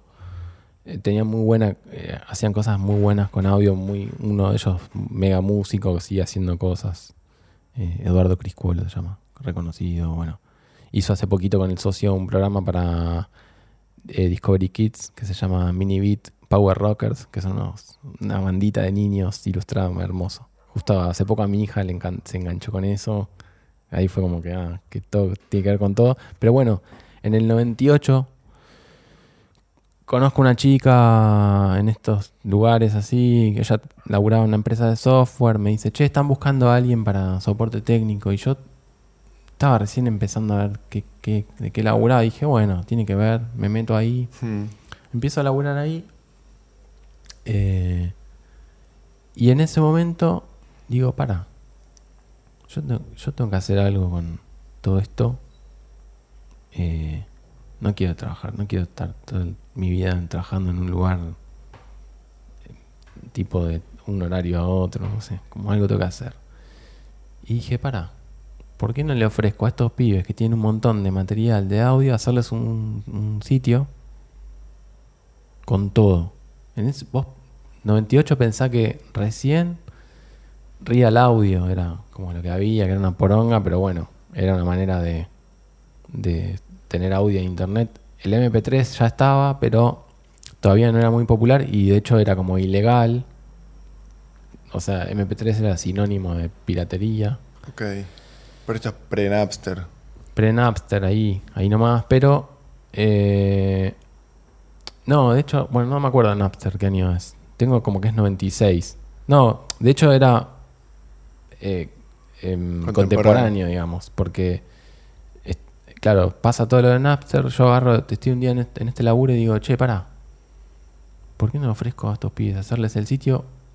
A mí me sirve como un sitio, pensá en ese momento, eh, era, yo como que lo había pensado, había visto las secciones que ellos tenían, los tipos de personajes y qué sé yo, eran como, el proyecto era como hacer un sitio que tuviera como 200 páginas de contenido, era una- Pero lo viste. pero lo pensé. Sabías cómo resolverlo. Dije, no, al revés, dije, pará, tuve esta crisis, dije, yo sé hacer esto, quiero hacer esto, pero no tengo contenido. Ahí todavía no tenía contenido. Tenía ganas de hacer algo, pero no sabía qué. Y dije, pará, ¿por qué no hago uno de, de estos pibes que me caen bien? Tienen un montón, al revés, tienen un montón de contenido y no están haciendo nada. Entonces me junto con ellos y le digo, che, se me ocurrió esto. ¿Se copan? No les, o sea, no les cobro nada. Nada, ni el hosting, hostear el coso salía 100 dólares en ese momento. Eh, Por año. digo, no le- por mes, Wow. por mes. Digo, no les cobro nada, pero me dan las cosas. Quiero- le- lo- les pido todo. No sé. Todo el Sacan material. un tema nuevo o una cosa nueva, me la dan primero a mí. O sea, la ponemos ahí, no a mí. Uh, dale, dale, dale, sí, sí, sí. Hablo con este chabón, uno, el que, digamos, el músico, le digo, me dice, ¿cómo querés todo? Le digo, pasame todo en MP3, me pasa todo en MP3, contrato un lugar enorme con un montón de espacio, armo el sitio, armo la gráfica, hermoso, me queda perfecto, piensa en la navegación, todo lo armo, lo subo, me voy de vacaciones a Uruguay, estoy en Uruguay, me llega un mail de uno de ellos, me dice, che, nos cerraron el sitio. Te hablo del 99, ponele. ¿Cómo no cerraron el sitio? Sí, entonces entro, todo. Le digo, pero el sitio anda. Me dice, no, pero no, no están los archivos, tiran error los audios. Toco un audio, error. Toco, error. Entro al sitio, me voy a un. Me voy a un cibercafé en Uruguay, o sea, conexión, todo mal. Me conecto, agarro, escribo un mail de soporte y digo, che, ¿qué pasa? No están. Me contesta y me dice, no, los borramos, borramos todo porque era MP3. Y acá, en nuestro servicio, en los términos dice que tiene que ser todo legal qué sé yo. Entonces, le digo, pero son los. El Es de ellos. de ellos, ellos son los propietarios. No, que no sé qué, le digo, poneme ya de nuevo las cosas porque te pudro todo. O sea, es, tienen los derechos ellos. No, que sí, que no. Poneme, voy a volver a subir todo y si me lo borraste voy a hundir. No sé qué les dije, no les dije eso, pero como que, pará. Subí todo, no lo borraron. Y nada, empezó a... Ellos en ese momento creo que estaban en la radio ya. Entonces empezó a armar como una cosa de... Yo les decía, manden, manden gente al sitio, o sea, hagan algo con el coso. Que lo Entonces empezaron a promuevan. hacer concursos, no sé, cosas que eran ahí. Me acuerdo en un momento me escribe un chabón y me dice, quiero poner un banner. Vos pensás en ese momento, era como todo un delirio. Plena.com, todo el mundo quería pensar que era, si iba a ser millonario. Quiero poner un banner ahí, no sé qué. Le digo, bueno, sale 100 dólares. Yo pensé, bueno, que me pague el, costo. Bueno, dale. Bueno, puso un banner, ni me acuerdo qué era. eh, unos meses eso.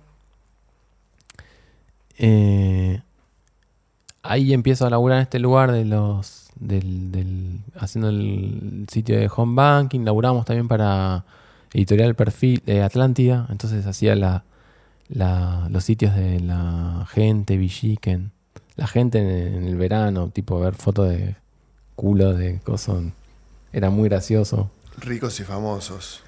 todo ese mundo. Eh, y nada, laburo ahí un tiempo. Lo mejor que me pasó en ese laburo fue que en un momento, como laburábamos para el Bank Boston, en un momento hubo, bueno, tuvo, después el- tuvo todo el quilombo del 2001 y me volvieron a llamar, me acuerdo, en un momento para trabajar de programador en el banco. Entonces hablo con el chavo. Yo ya me había ido de ese lugar. Eh, me llama el chabón y me dice: Che, viste que teníamos eh, Bank Boston de clientes, sí. Bueno, necesitamos un programador para ir a trabajar ahí. Digo, pero yo no soy programador. Me dice: No, no, ya sé. Me dice: Pero nosotros les vendimos 10 y tengo 9. Me dice: Necesito que vayas al banco y hagas como que programás. Y le digo, boludo, me estás llamando de extra. Me dice, sí, sí. Junto con nueve. Eh, me dice, ¿te interesa? Digo, "S- sí, pero no. O sea, te da tiempo libre, Pero claro, entre digo, comillas. si puedo laburar ahí en algo mío, sí, pero.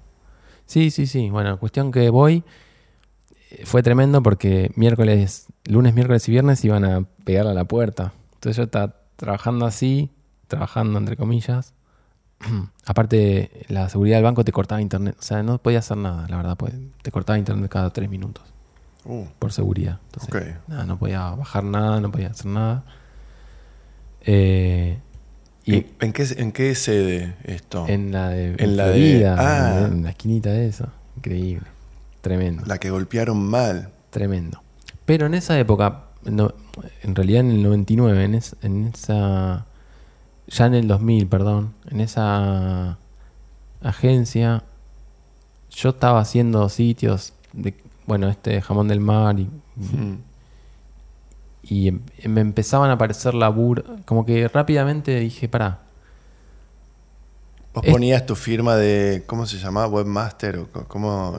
eh, había como un pie de agencia, pero el pie del, de quien había hecho la, la sí, página. se ponía ¿no? webmaster, pero yo en en realidad lo que hacía ahí era, había créditos y ponía que el sitio lo había diseñado y Perfecto. programado yo. Que el contenido era de ellos y el laburo ese era mío. Eh, pero bueno, ese fue el, pri- el primer coso gigante, sin base de datos, nada, después conocí como aprendí más cosas, pero en ese momento tenía eso. Y, y me seguía pasando esto de, bueno, sé hacer esto, pero no sé qué poner. Y ahí yo veía muchos sitios de afuera, de diseño y cosas. Y me gustaba, como había un, un lugar que se llamaba eh, Caliber, Caliber, eh, ¿cómo era? K10K, que eran unos, era un grupo de unos diseñadores eh, en Dinamarca, muy detallistas, gráficos con pixel, nada, todo un mundo que me encantaba a mí, de- mezclaba un poco el mundo de, de- de la gráfica falopa de antes con el pixel art, viste que el pixel art también fue toda una movida, bueno, toda una estética. Estos chavales hacían todo muy detallado, todo me empezó como a gustar eso. Y así fue como que dije, bueno, pará, voy a empezar a, no sé qué poner, voy a empezar a poner, a, re- a recomendar cosas que encuentre que me gusten. Entonces, eso me llevó a tener que ordenarlo. Dije, ah, a ver, lo voy a hacer así, ordenado, qué sé yo. Ahí, cono- ahí eh, llegué a Blogger, que era el sistema este que en ese momento era como el primero, 99-2000. Cuando Y ahí- no se hablaba de blog. Cuando todavía se hablaba, pero afuera, acá todavía no. Y ahí dije, bueno, me voy a- esto es lo que voy a, voy a hacer esto. No sé para qué, pero esto me interesa como formato. Entonces me abrí un blog, empecé como a postear cosas que me parecían que estaban buenas. Empecé, probé un blogger, pero enseguida apareció otro sistema que te podías instalar vos, que era un bardo, pero dije, Que técnicamente sos la primera persona que abrió. Sí, yo empecé como... prime- fue así, primero me- en mi casa me puse... Todo esto aparte siempre que me, que me gusta porque todo lo contrario es, eh, es eso un poco, ¿no? Como qué hace uno para estar bien después. Hmm. Como cuando te empezás a pensar en, para este hábito o esta cosa que Sí. hago, empezó y, me- y era todo, lo- al final era siempre lo mismo, era volver a publicar algo en un lugar que todavía nadie usaba o, o muy pocos, sin saber para qué, pero en principio para entenderlo.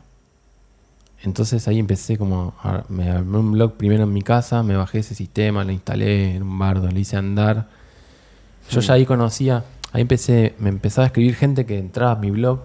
Yo no sabía. ¿Cómo se llamaba ese primer blog? Eh, déjame pensar, porque la primer, las primeros sitios que hacía se llamaba www y era eh, World Wide Web Wurzel. Porque no sabía qué poner y eran, me gustaba que era todo con W y dije, bueno, Claro. no tenía nombre, digamos. Eh, y ahí probaba cosas falopa de efectos gráficas con, con sombrita o un brillito. Boludeces que uno va probando cosas sin saber, digamos. Eh, pero cuando me armó el blog se llamaba... No sabía qué ponerle y como me gustaba este sitio que se llama K10K, que era Caliber 1000, era Calibre 1000 creo el nombre en Mm. inglés, dije, bueno, le voy a poner Caliber con K hasta saber qué nombre poner. Ok. Bueno, ya estaba la K. Ya estaba la K. Entonces le puse Caliber, quedó ahí. Que en realidad era copiado, pero no era 10. Eh, 10K era Caliber. Armo eso, qué sé yo, y me empieza a agarrar la presión de, bueno, pará, tengo que pensar al original y tengo que pensar un nombre. Ahí, me, ya, ahí ya me empieza como, empieza eh, el sistema que yo había puesto tenía para dejar comentarios. Ya me empiezan a aparecer comentarios de gente que por ahí comentaba un link o algo. Y yo, vos pensás. Vos ahí no estabas como generando contenido, sino recomendando cosas que te gustaban nada más. Mm. No metías mucha cosa tuya. Todavía no. Cero. Cero. Aunque ¿A- sí. ¿Algún copete, alguna cosa? No, lo que metía mucho era estética, tipo de hacerle el iconito perfecto de todo. Ok. Y metía. Bueno, y después lo que en los años posteriores se fue conociendo como curaduría, digamos. En, en definitiva, lo que yo metía era elegir qué poner ahí, qué recomendar y qué sé yo, que Mm. tenía más o menos una línea, pero todo esto de intuitivo, ¿no? Me empieza a escribir gente como, eh, qué bueno, bla, bla, bla. Y ahí digo, pará. Empieza a entrar más gente y yo tenía eso en mi casa, hosteado. Por eso te hablo de como antes. Al final tenía ahora una cosa conectada a internet, pero el servidor me lo ponía yo en mi casa, un delirio, porque tenía internet, sé, cable, que era re lento aparte en ese momento. Entonces me empezaba a pasar que la computadora no daba, se empezaba a conectar gente y se me. o s- no se colgaba, pero Sí. no era lo mejor tener gente entrando a tu computadora en tu casa, Mm. la verdad. Entonces dije, pará, lo voy a poner en otro lado. Entonces, bueno, me, me- me pagué un hosting en ese momento, un dominio, y dije, bueno, me armo, me hago un coso de cero. Eh, ahí no sé cómo se me ocurrió el nombre de Korochi Industrias, que era, me parecía que era gracioso, una palabra como medio japonesa con una española. Dije, bueno, no sé qué voy a hacer, pero el nombre me causa gracia, lo pongo. O sea, de la nada salió. De la nada. Me gustaba que, que era con K, no sé por qué.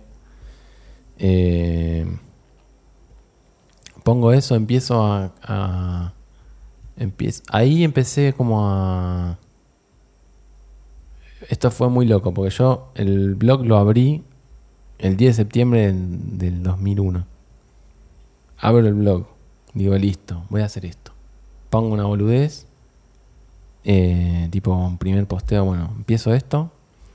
Y al otro día estoy en el trabajo este de los- del banco, qué sé yo, a las 9 de la mañana y ¡pum! Torres Gemelas.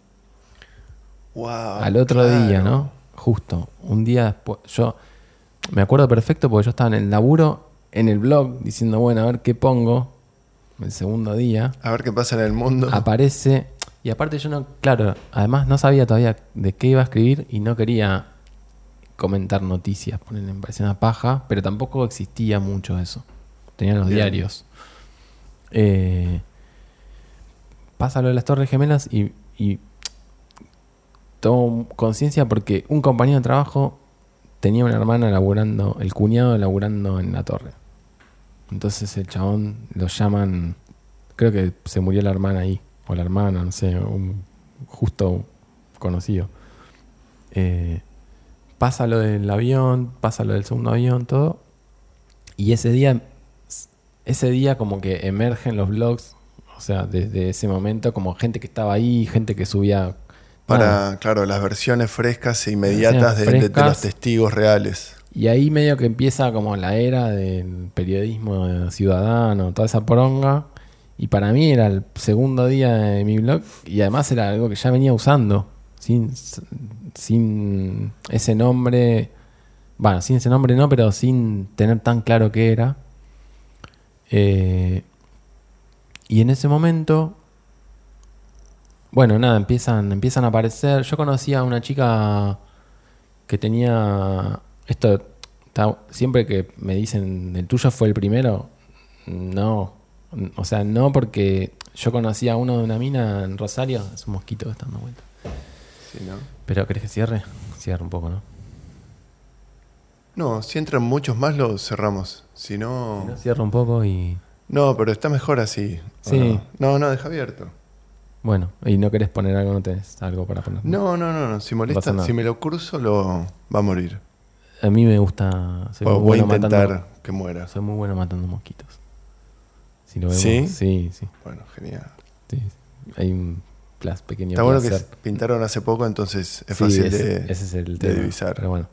Eh, no, ¿Vos decís que no, que había una chica en Rosario? Sí, había una chica que tenía un blog que se llamaba Rominatrix. Era un blog de. Rominatrix. Sí. Es, ese yo, digamos, me acuerdo de, de haberlo visto cuando apenas eh, empecé. Era también de esa época. Eh, y después me empezaron a escribir. Yo lo que hice en ese momento fue. Porque el sistema este que usaba, que no era Blogger, era otro que se llamaba Movable Type, que era nuevo. Ok. Era muy difícil de instalar, era, estaba hecho para. No sé. Robots. Eh, O sea, no era como ahora que está todo preseteado y te No. lo abrías así nomás, tipo Blogspot, bla. Claro, había eso. Estaba Blogger y Blogspot. Pero este era muy lindo. Era. Lo habían diseñado. Lo habían hecho una, una pareja, un chabón y una mina que eran muy detallistas, mucho detalle, todo era súper customizable. Yo lo que dije para ver esto, me encanta esto, a ver cómo es, bueno, me lo bajé, intenté instalarlo, no podía, nadie podía. Ahí empecé a conocer gente como que tenía blogs. Nadie podía hacer andar eso dije, para, lo voy a hacer andar. Bueno, lo hice andar y además de hacerlo andar, empecé a customizar todo. Por ejemplo, hacía ahí, ahí como que creo que ahí me despegué como rápidamente del resto de, de los blogs de ese Ahí momento. te destacaste. Porque hice dos cosas. Igual todo esto de cero.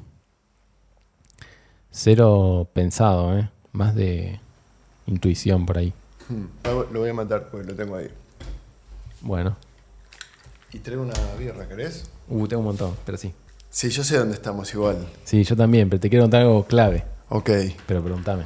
Me esperes preguntar cosas. No, no, estamos en la. en, en que te, empe- te empezaste a destacar porque empezaste a customizarlo de un modo. Sí, me di cuenta de una cosa. Eh, em, lo que cambió para, para si tengo que, que resumir el... ¿Cómo estás de tiempos, cosas? Perfecto. Bueno. No quiero ver que esté andando después de aquella llamada. Eh, para mí lo que pasó en ese momento es como si fuera una temporada, como si estás viendo una temporada de una serie y ahí Sí. empieza otra temporada, que es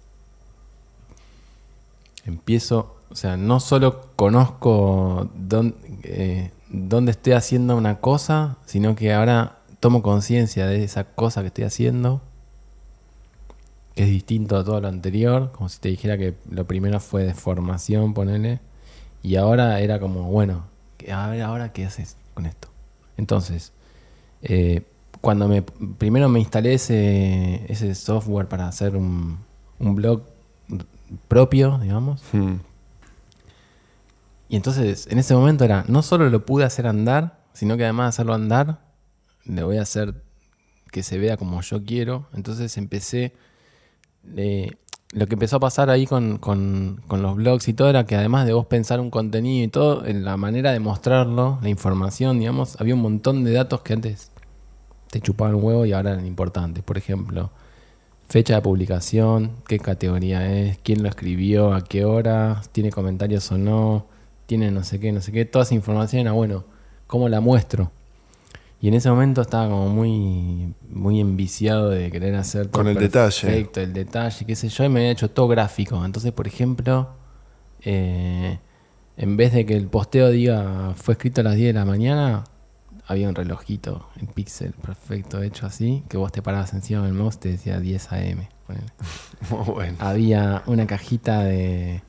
En vez de decir comentarios en un link, como en, como en Blogger y qué sé yo, había una cajita de diálogo con un globito, todo en píxel perfecto de 10x10, ponele, con comentarios y un numerito al lado. Todo así, empecé como a hacer todo detalle, qué sé yo. Y entonces, to- viste, como que medio que todo el mundo empezó a flashear como, uy, ¿cómo hiciste eso? Uy, ¿cómo no sé qué? Uy, ¿cómo hiciste para andar hacer andar el coso este? Uy, ¿cómo no sé qué? Uy, yo tengo un blog y no sé qué, bla, bla. Y en ese momento lo que hice fue, dije, pará, yo estoy pagando un server que sale un huevo y tengo un montón de lugar, le doy lugar al que quiera. Si tiene ganas de, hacer- de armar eso, se lo doy. Si no me cuesta, no es que tengo que pagar más, yo ya estoy pagando ese lugar. Entonces empecé como a. Che, ¿cómo hiciste? No sé qué. No, mira, lo instalé acá, pero si querés te doy un coso. No sé, ponle vos. Y ya tiene barra. todo. Y ya está. y- sí, no, no a nivel gráfico, pero el sistema. Como hacételo como vos quieras después, pero te doy el coso hecho, hacelo. Entonces, bueno, empecé a hacer eso, empecé como. Che, ¿tenés un lugar para quedarme un blog? Sí, tomá, tomá, tomá. Entonces todos los blogs eran. En ese momento eran. eh, doble- eh, yo tenía el dominio. Me había hecho muy rápido cuando empezó todo internet, todo me, me había El tuyo del mi, nombre. mi nombre, mi domin, mi apellido y entonces tenía mail con mi nombre, arroba, apellido. Entonces en ese momento el servidor eh, se llamaba Worcel.com, entonces pone tu blog era worcel.com barra Rodolfo. ponele. Claro. Entonces todos, va, todos, un montón que en esa época tenían el server mío y una vez me escribe, te hablo del 2002 ya, ponele, 2003, me escribe una mina de afuera. En realidad es así, nos juntamos, viste como esto que hablamos antes, siempre las comunidades se terminan juntando, bueno. Nada, en los blogs me empieza a escribir gente, empiezo a conocer gente, se empiezan a juntar, bueno, voy y todo. Y un día estoy en una reunión y una chica me dice, che, ¿viste el mail de la española que nos mandó? Ah, ¿Qué te mandó? ¿Qué mandó? Digo, ¿qué mandó a quién? A todos, me dice, pero te hablaba vos. Digo, no, ¿qué mail? Sí, me dice una, una española. Digo, no, no sé qué mail. Me dice, fíjate en spam porque nos mandó a todos. Yo te vi copiado. Bueno, voy a ver spam, tenía el mail.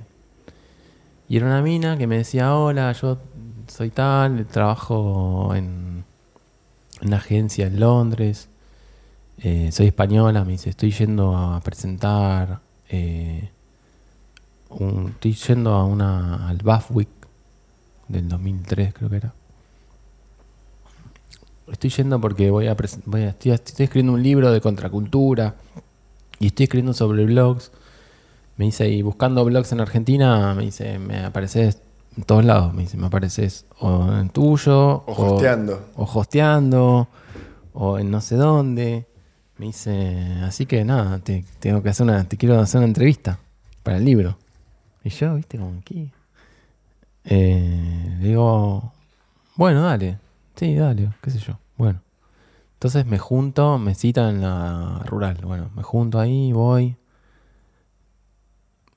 Tengo un delirio aparte, como Un libro iba a sacar. ella estaba haciendo un libro de contracultura y de ese era un capítulo, los blogs. Entonces quería, ya que venía para acá, quería ver cómo era acá ese mundo. Me junto, estamos hablando. Me pregunta cosas. Me dice, eh, estamos hablando así, qué sé yo. Y me dice, ¿y vos qué haces? Le digo, no, ahora trabajo, estoy trabajando en una agencia, haciendo sitios, cosas. Ah, me dice, pues yo trabajo, este libro es mío, me dice, pero yo trabajo con otra gente en una agencia de investigación que hacemos proyectos para muchas marcas y siempre buscamos perfiles creativos y todo. Y tenemos un sitio donde están los perfiles estos, pero es muy feo. Y yo le mostré tus cosas a mi eh, encargado de diseño todo y le gustó cosas que hiciste. Me dice así que te quería ofrecer si quieres trabajar con nosotros desde acá para allá.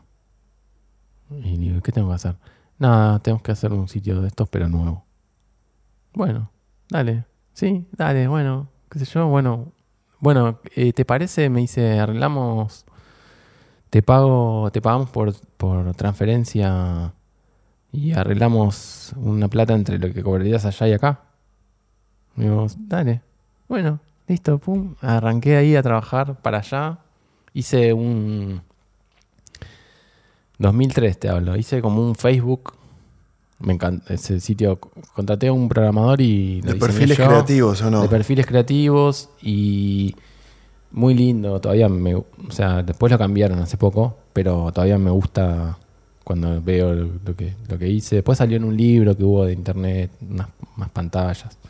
Pero mm, lo que me gustó fue que de cero tuve que hacer todo, pero era un poco todo lo que había venido viendo. Era un sitio con perfiles, con mensajería privada, con los iconitos, hice todo, todo de nuevo, con el cosito, el pixel, detalle, bla, bla, bla. Un laburo de mono, bueno, lo hice después. eh, ellos a su vez querían tener un blog cada uno, hice un blog cada uno con un color, con la estética. El, dis- el diseño lo hacía un, un hindú que trabajaba allá, muy bueno.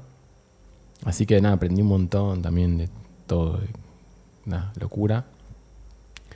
Y, y bueno, empecé a trabajar a- eh, para, para allá, digamos.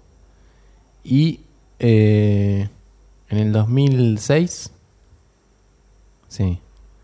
O sea, dije- vos dejas el banco y, y te haces Yo freelance. Claro, me hago freelance, sí. Eh, cuando cobro el, el adelanto, bueno, ese creo que fue el trabajo que más cobré mi, mejor cobré en mi vida, el, inglés este. Fueron varios, laburé un par de años, después eh, se terminó, tuve un problema con, en uno de esos rediseños. Un montón de laburos hice para, para ellos, pero hubo una vez que querían rediseñar todo y contraté un programador que al final fue un fiasco. Mm. El chabón tenía muchas ganas de, usar una tecnología nueva que todavía no estaba medio verde y yo decía, si querés hacemos otro proyecto con eso, pero este hagámoslo rápido, me pagan bien, está bueno. No, no, bueno, no sé, nada, se fue demorando ese proyecto y medio que se terminó pudriendo con los ingleses. Ya mi amiga no trabajaba más ahí, nada, como que no Bardearon ahí con eso. Bardeamos, yo no me di cuenta a tiempo de pegar una patada en el orto y decir, bueno, me equivoqué. Y decirles, che, me equivoqué, contraté un programador que al final me está tardando. Nada, quedé medio pegado en que tardamos los dos. Y fue. Y me dijeron, bueno, dejémoslo así. Después hicieron una cosa horrible y hoy también, como que, bueno, nada, quedó ahí. Pero en ese momento dije, pará, ¿qué, hago ahora? Y dije, pará, la publicidad me, me- Yo conocía a un par de personas que laboraban en publicidad. eh, O sea, había gente que tenía blogs de publicidad en ese momento. No sé, la conocía a Laura Visco, poner que tenía un blog de publicidad. O sea, no sabía quién era y en dónde trabajaba, pero siempre hablaba de agencias. ¿Ella desde Londres o.? no, o- acá, acá. Todavía acá. Sí, sí, te hablo del 2000. Te estoy hablando del 2003. Claro. No. ella laburaba en Agulla en ese momento. Ok. Pero yo veía posteos donde decía. Contaba cosas que se notaba que era de una agencia y todo. Y después la conocí ahí cuando nos juntábamos y todo. Pero en ese momento, como que sabía que había gente que laburaba en publicidad, pero no tenía bien. Y había un, un pibe que se llamaba Hernán Revaldería que tenía un blog de publicidad directamente. Teníamos buena onda. Y un día digo, che, pará. Me interesaría juntar el mundo este digital con publicidad, pero en las agencias no tienen ni sitio, no están haciendo nada. Dif- medio difícil, pero bueno, no sé qué onda, cómo hacer. Entonces tenía ganas de, no sé, no sabía si en- entrar en publicidad o laburar en algo.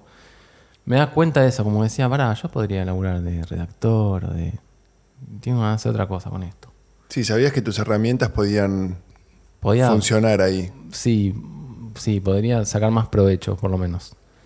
Y averigué un poco y dije, pará, hay una escuela que era underground en ese momento, que era, va, creo que existe todavía, que era un año. Miré los profesores, todos eran de agencias grandes y dije, bueno, por aparte yo ya tenía 20, 30, te diría, a ver. 76, 86, 96, 2006, 30 años. Dije, no po- ya soy grande para entrar en publicidad, a menos Que haga un atajo. que entre, pero con la experiencia que yo tengo en publi- a publicidad, no con la Sí, experiencia en o sea, ya eras medio redactor creativo. Más allá de que no estaba direccionado a una no empresa, claro, no tenía una agencia. pero una- tenías la, la pluma de, de hacer. tenía la práctica, sí, Sí. El, el oficio de escribir algo. Bueno, Exacto. años luz igual, ¿no? Pero en la- mi cabeza era, ya estoy listo. Sí. Entonces digo, bueno, me anoto en esa escuela, en esa escuela empiezo... Era underground. En Underground eh, hacían concursos todos los meses y el que ganaba se ganaba un trainee en Grey. Ok. Y dije, bueno, arranco de cero. Eh, empiezo ahí, empiezo a participar en los concursos de aviso. Yo hacía encima todo, viste, como... O sea, había que presentar un aviso, presentaba 10 impresos en una hoja de 300 gramos. Nada, me reponía las pilas para que, además de la idea, esté bien presentado. qué sé yo. Importante. Nada, hacía eso y salía siempre segundo. No. Siempre. ¿Quién salía primero? Y ganaba siempre, yo aparte presentaba solo y ganaba siempre una dupla, tipo un redactor. Y un mes gana un chabón y yo salgo segundo. Y viene el dueño de la agencia, de la escuela, y me dice, che, boludo, siempre estás ahí, siempre segundo, qué sé yo. Me dice, ganó un pibe que está solo. Y era director de arte. Me dice, no tiene redactor. ¿Querés? ¿Querés entrar con él? Hacer, la, hacer el trainee con. Y le digo, sí, obvio, dale. Y yo estaba laburando con los ingleses todavía. Entonces, nada, laburaba por la diferencia horaria. Allá era más, arrancaban como más temprano y a las tipo 2, 3 de la tarde ya, ya no estaban más. Y yo a la escuela iba a la tarde, entonces dije, bueno, pará, arreglo para ir a Grey y le digo al chabón, mira que yo laburo por mi cuenta, pero bueno, puedo. Sí, sí, no hay problema. Bueno, empiezo ahí, estoy un mes, me llevo como el orto con este pibe. Uf, em, con tu dupla. con mi dupla. Como el orto, ¿qué quiere decir? Que.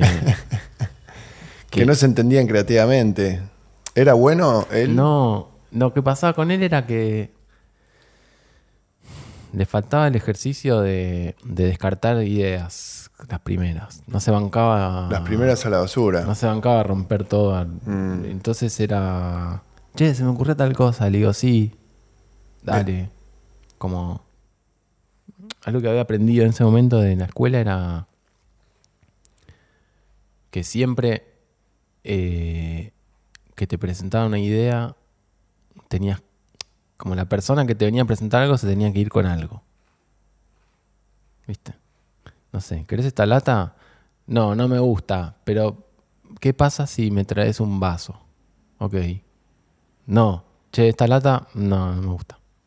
Y vos te quedás como, ¿y? ¿Y ahora? Entonces yo intentaba con, con el pibe, y aparte, mira, mi primer trabajo, mi, pr- mi primer trabajo, mi primer brief en Grey fue, teníamos que hacer, eh, bueno, la escuela era de, era no sé, de Pablo Gil, que era el director creativo, general creativo en ese momento en Grey, y de otro pibe más, y, y él estaba casado, no sé cómo es, con la hija de Dietrich. Entonces uno de los clientes que tenía Grey era Dietrich. la Concesionaria. concesionaria. Mm. Y mi primer brief era. Tenían. eh, Dietrich.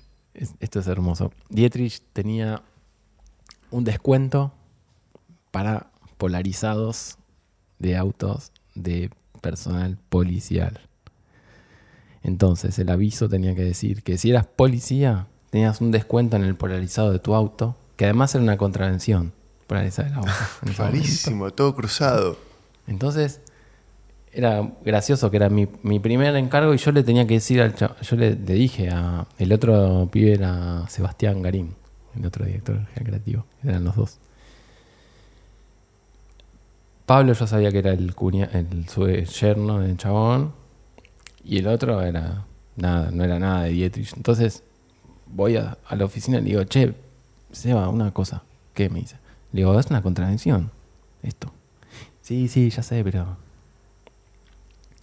entonces agarro y le digo al chabón, a mi dupla, le digo, eh, Maxi, le digo, Maxi, bueno, tenemos que hacer este aviso.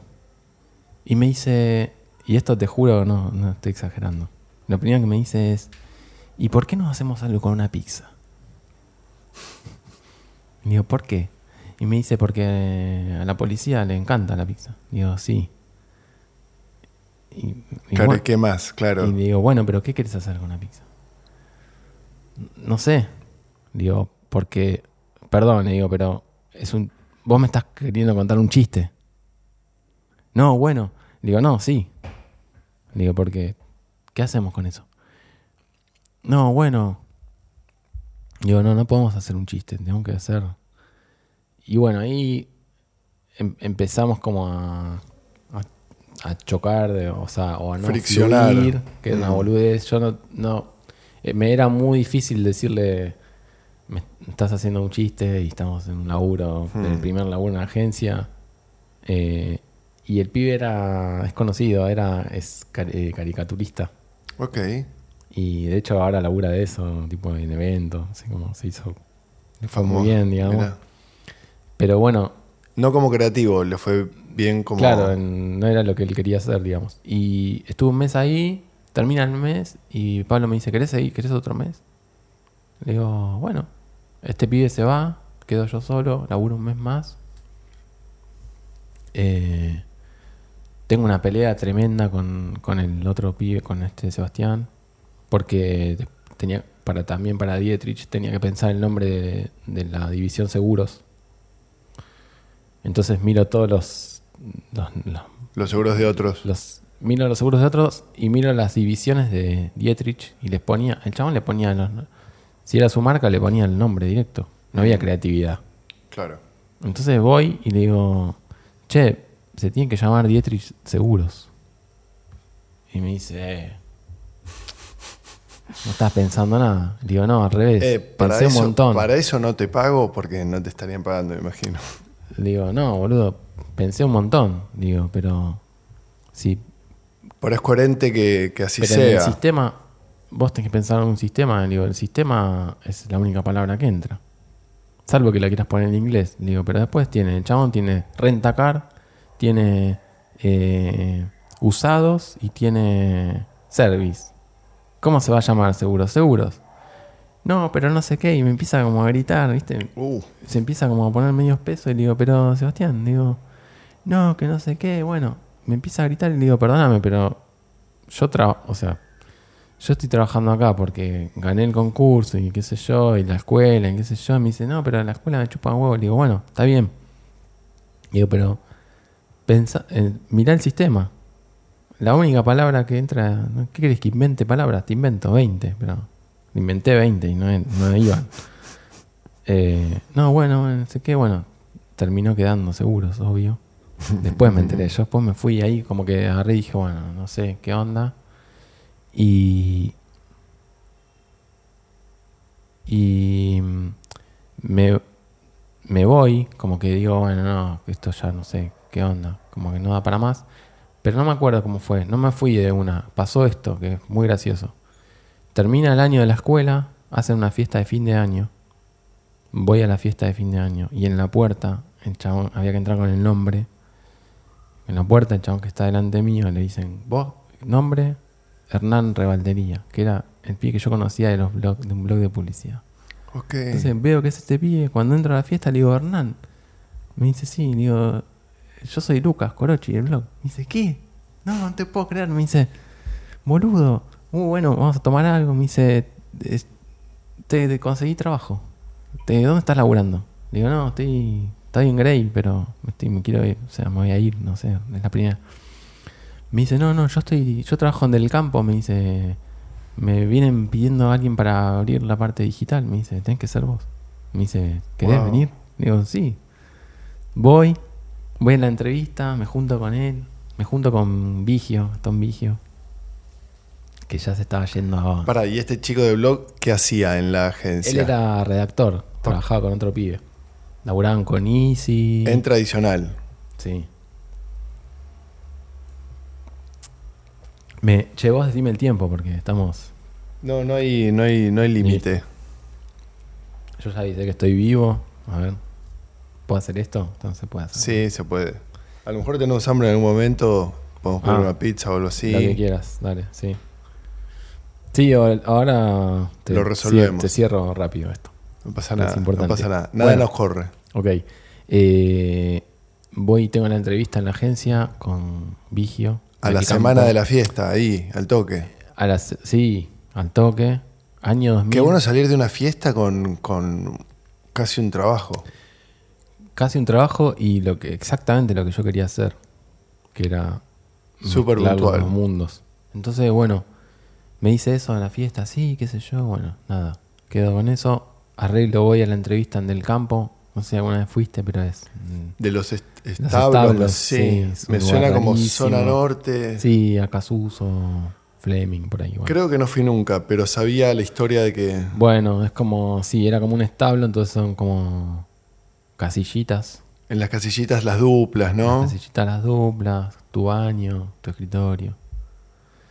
Eh, Divertido como estructura, me imagino. Sí. Yo, bueno, tengo la entrevista con Gastón, me siento... Yo no sabía nada de nada, no conocía a nadie, nada. Solo llegaba recomendado por este, esta dupla, digamos, por este pibe. Hmm. Me siento frente Gastón y me dice, bueno, eh, ¿tenés carpeta? Claro, eso te iba a preguntar. Digo, Sin no, no carpeta. tengo nada, no tengo carpeta. ¿Y qué tenés? Le digo, mira, tengo esto. Y agarro y saco. Había llevado impresas, eh, avisos que había ganado en la escuela, aviso de titular. Está Había bien. agarrado- sí, había agarrado... Es medio una carpeta. Y aparte a mí me gustaban, había, había, había hecho muchos... Los buenos titulares son imbatibles. Eh, sí, o sea, funcionan hoy en día. Son como ¿Viste? atemporales. Con la foto de producto y un buen titular, salís adelante, digamos. Sí. Bueno, yo pensé un poco eso y dije, pará, como estoy flojo en, en dirección de arte, voy a agarrar, esto en la escuela pensé, voy a agarrar avisos de titular con una buena foto. Entonces busqué, no sé, Mini, que en ese momento había salido un Mini Cooper nuevo. Hmm.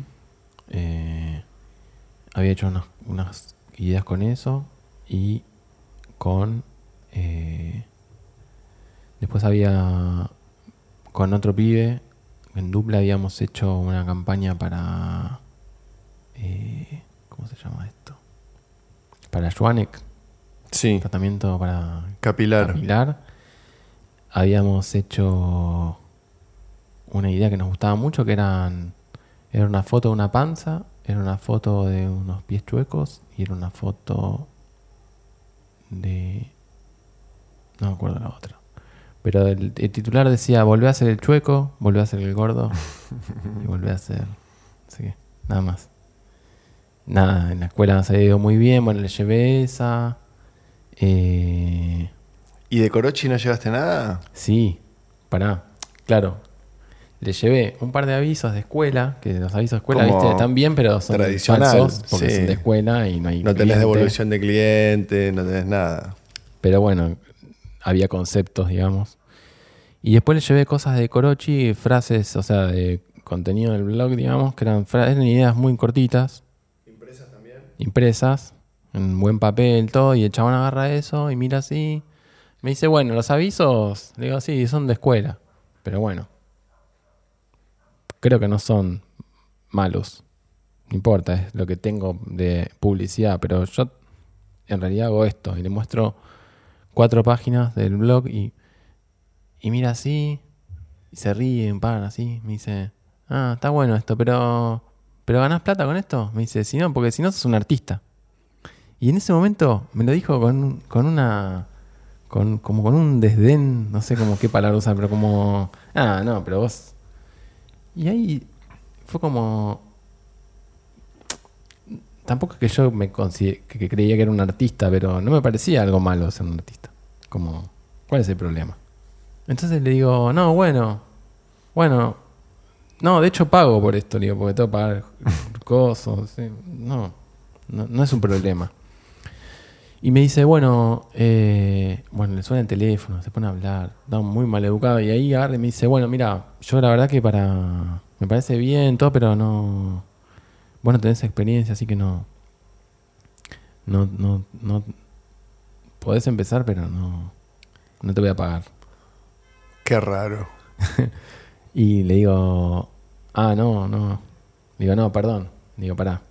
Digo, a mí me llamaron porque vienen a abrir el área de digital. Claro. Le digo, bueno, y ustedes no tienen experiencia con eso, y yo sí. Pero en publicidad no, me dice el chabón. Digo, no, en publicidad tienen ustedes y yo la voy a tener con ustedes. Y yo ya la tengo en Y yo tengo la digital que ustedes no tienen y vamos a armar algo. Pero no, no me podés hablar como que yo vengo a trabajar en publicidad con nada. Todo eso lo viste ahí mismo en la entrevista. Se lo dije porque me porque si no no tenía no podía empezar ya estaba grande para empezar en publicidad y, y no podía empezar gratis. Hmm. Ya vivía solo, o sea, con mi novia en ese momento. Y aparte dije, bueno, me planto acá o no, no- no Sí. arranco nunca. Y entonces le digo eso y me dice, no, no, bueno, no. Le digo, no, no, está todo bien. Le digo, pero la charla es otra. Bueno, bueno, está bien, me dice, habla con Pato, que era la de recursos humanos, qué sé yo. Bueno, bueno. Tengo una entrevista al día siguiente o a los dos días. Cuando vuelvo, el chabón ya no estaba, se había ido. O sea, él encima se estaba yendo y estaban entrando otros dos, Serkin y Itko- Itkov. Eh, tengo la entrevista con recursos humanos y mi amigo de los blogs. Y la de recursos humanos me dice, bueno, ¿hablaste con Gastón? Digo, sí, ¿cómo te fue? Bien. Eh, bueno, no sé, Hernán, ¿vos le querés preguntar algo más? Dice, no, no, para mí él tiene que entrar. Bueno, listo, ¿cuándo puedes empezar? El lunes, listo. Empiezo el lunes, llego el lunes. Cuando entro, empiezan, entran dos directores generales creativos nuevos. Entras a un departamento que no existe, Entro a un básicamente. departamento que no existe, a crear una división que no existe.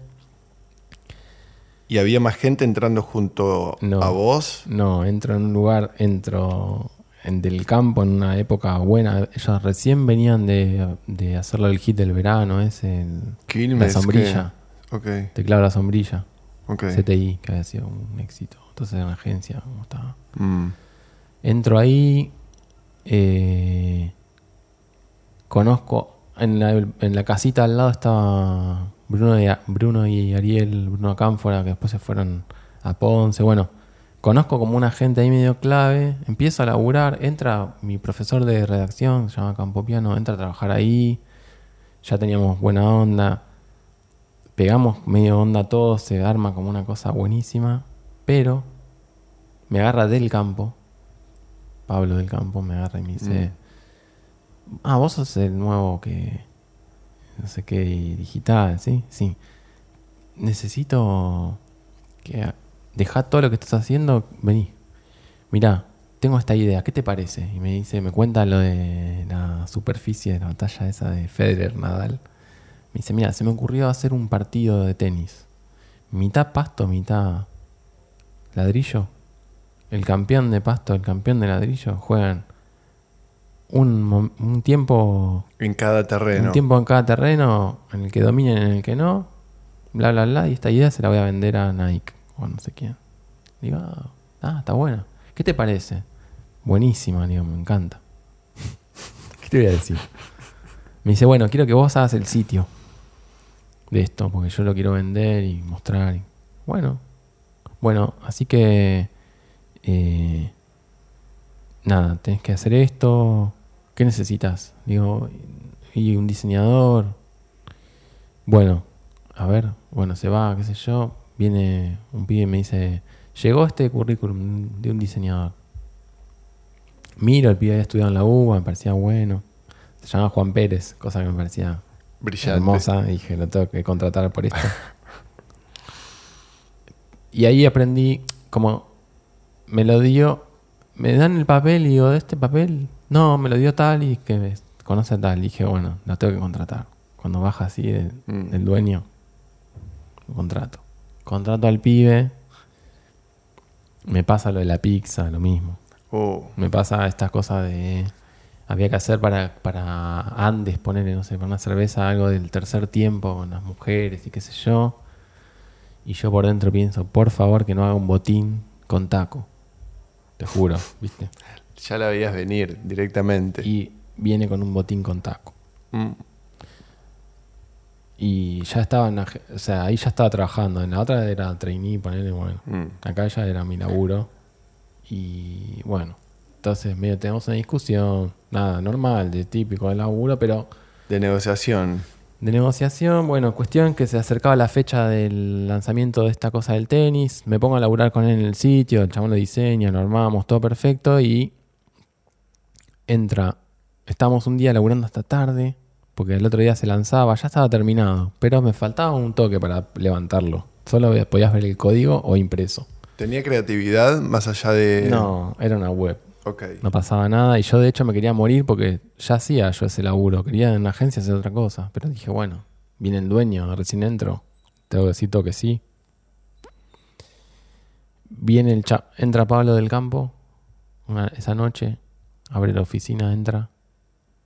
Me doy vuelta así, viene, me dice, quiero ver el sitio.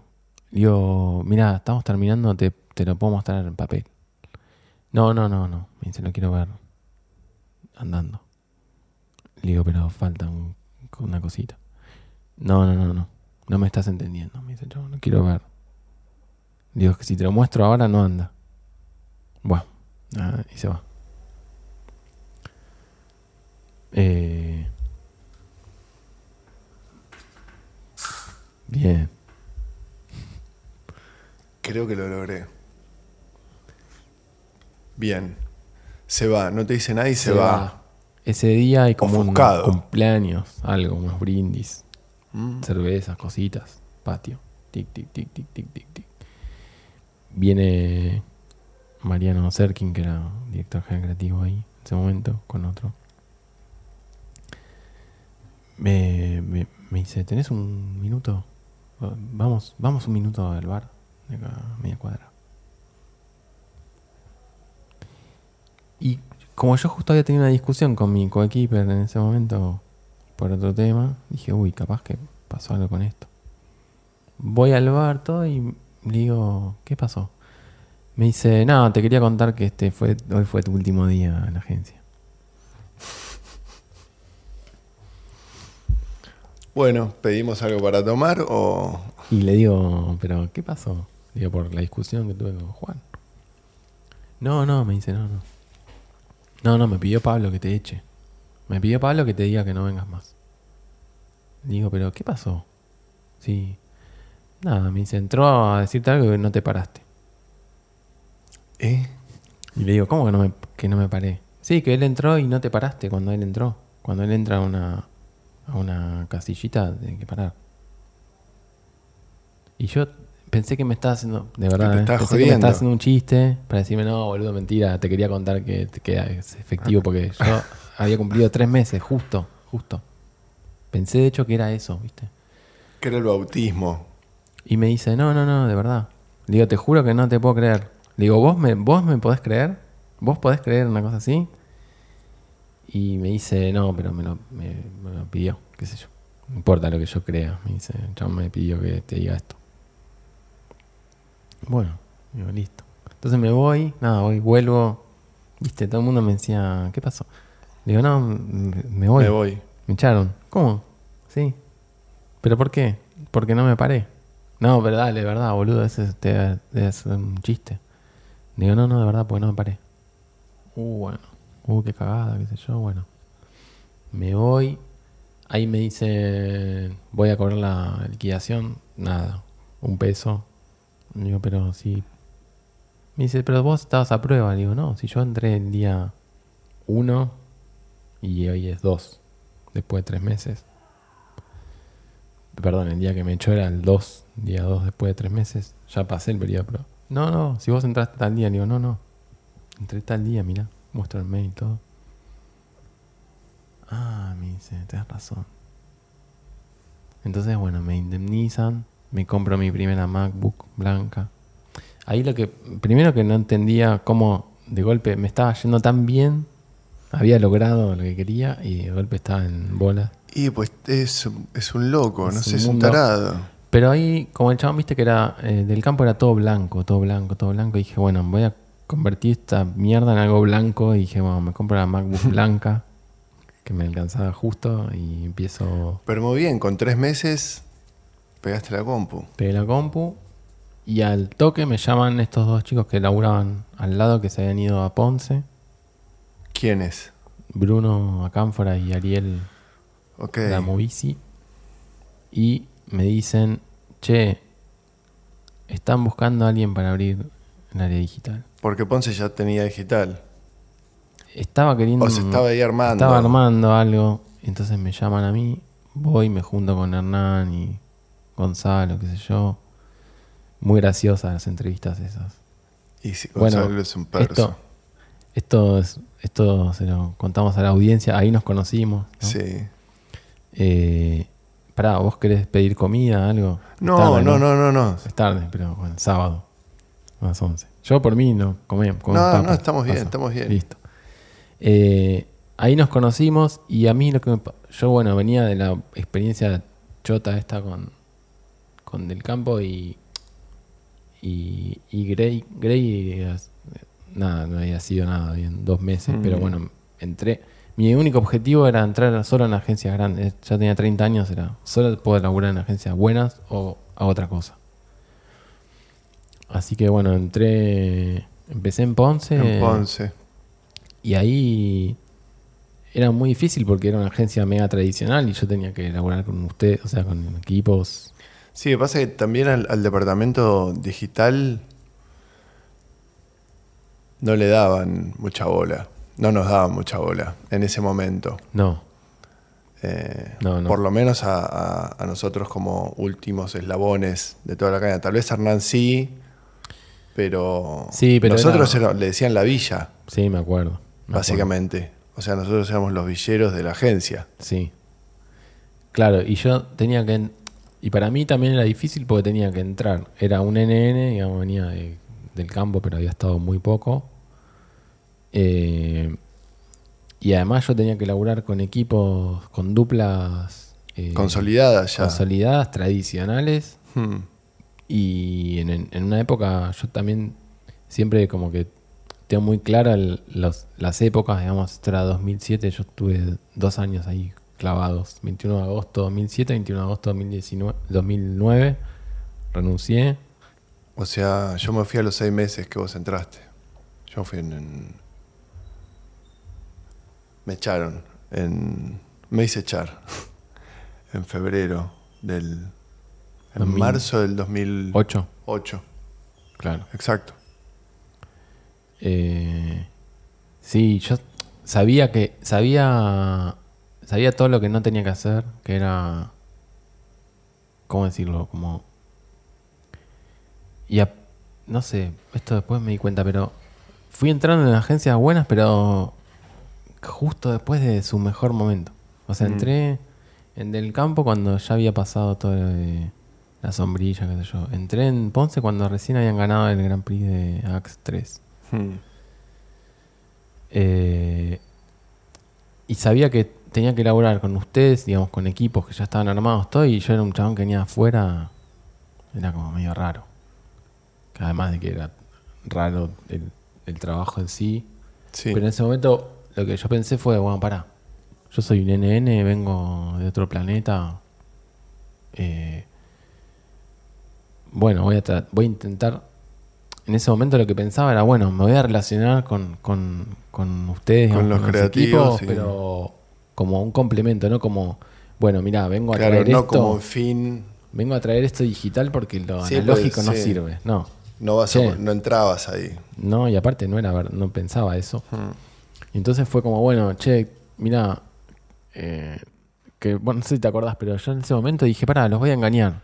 Dije, los voy, a, los voy a cagar a todos con, con, con herramientas. Voy a hacer al revés. Les voy a mostrar o dar herramientas para que cuando me vengan a mostrar o contar algo ya no sean lo- los mismos que eran. Como, no sé, boludeces, pero me acuerdo que les pasaba links y cosas por Delicious, que era el sitio para guardar links. No les mandaba un mail con un link. O nada, les hacía medio esos trucos de, de hacerme el boludo. Che, mira esto, a ver, ¿qué, qué, ¿por qué no probamos no sé qué? Y bla, bla, bla. Y después en ese momento también me pasaba que se me ocurría algo, ponerle... Se me ocurría hacer algo y iba y, y- iba y lo hacía y se los mostraba en vez de decirle, che, ¿por qué no hacemos no sé qué? Mm. Como que me resultaba más fácil eh, bocetar de alguna manera una idea. Sí, además es mejor presentado así, verlo, Verlo. lo entendés más y es. Y me acuerdo que en ese momento estaba. Estaba un día así, digo. Ah, pará. Estaba leyendo, no me acuerdo qué. Porque pensaba, mirá, esto acá te va- capaz te va a volar un poco la cabeza, pero. Cuando nos conocimos, Hmm. yo ya usaba Twitter. ¿En serio? ¿Viste? Chao. ¿Viste? ¿Por qué? Porque nosotros nos conocimos en 2007 y yo en el 2006, cuando salió, ya lo estaba usando. ¿Como boletín? No, como Korochi. Porque, Ok. Porque en el blog yo escribía muy cortito, muy cortito, eran ideas muy cortitas. No sé, por ejemplo, te cuento una, pues si no, no sé, es muy difícil. Pero ponele, había un, un posteo, que ahora te digo es un tweet porque era cortito. De pero blog. Un posteo del blog. O sea, vos estabas esperando que Twitter apareciera. En Casi realidad cuando gritos, apareció, claro, Dijiste, uy, por fin, esto era el soporte que necesitaba. Sí. Me estaba sobrando espacio. Sí, sí, porque escribía como muy cortito. Y cuando apareció Twitter fue como, uh, a ver esto.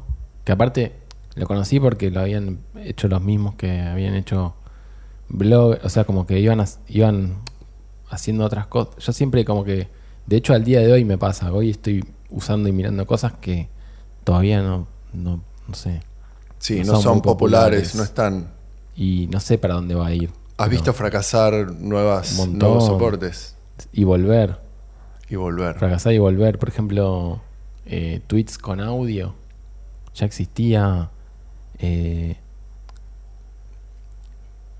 2004, ponele, un- o 2006, no me acuerdo. Bueno, creo que es incluso después de, tu- no sé si es después de Twitter, pero es la misma gente llamada Odeo, odeo.com, que era clips de audio. Eh, Como si fuera un audio tuyo. Claro, vos podías grabar un audio y subir un audio. Perfecto. como posteo, digamos. Y fue un fracaso y lo sacaron. Y ahora volvió el tweet de audio. Eh, pero cuando empecé a hacer vlogs, me hice, me acuerdo que me hice uno de fotos y uno de, de música que se llamaba 25 segundos y ponía un, un pedacito de un tema, de un MP3. Y le ponía el nombre y lo subía. Eh, entonces era medio. Ya está, el formato era el blog y después ponías lo que quieras. No sé, si en ese momento hubiese hecho audio- eh, audiovisual, hubiese subido videos, ponele, pero. em, pero pará porque me, me perdí algo. Eh, ah, ya, ya el tenías, Twitter. ya tenías tenía Twitter, en el 2007. 2006, cuando aparece. 2006. El Twitter aparece en agosto de 2006 y yo lo empiezo a usar, como que me abro así una cuenta en diciembre, abro Korochi y digo, ah, esto es Se van a llevar bien estos. 140 caracteres, es un montón para mí. Entonces empiezo, eh, empiezo a usar ahí, empiezo a seguir gente y empiezo a...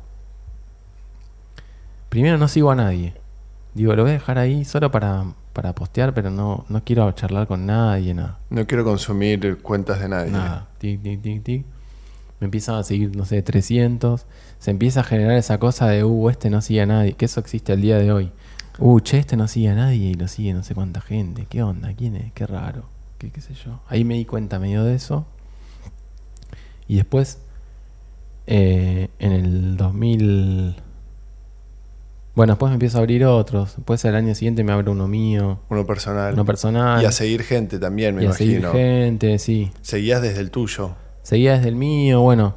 Y después con el tiempo empieza a pasar cuando se, se empieza... Esto yo no me acuerdo cuándo fue, pero... Pero ponele que 2000...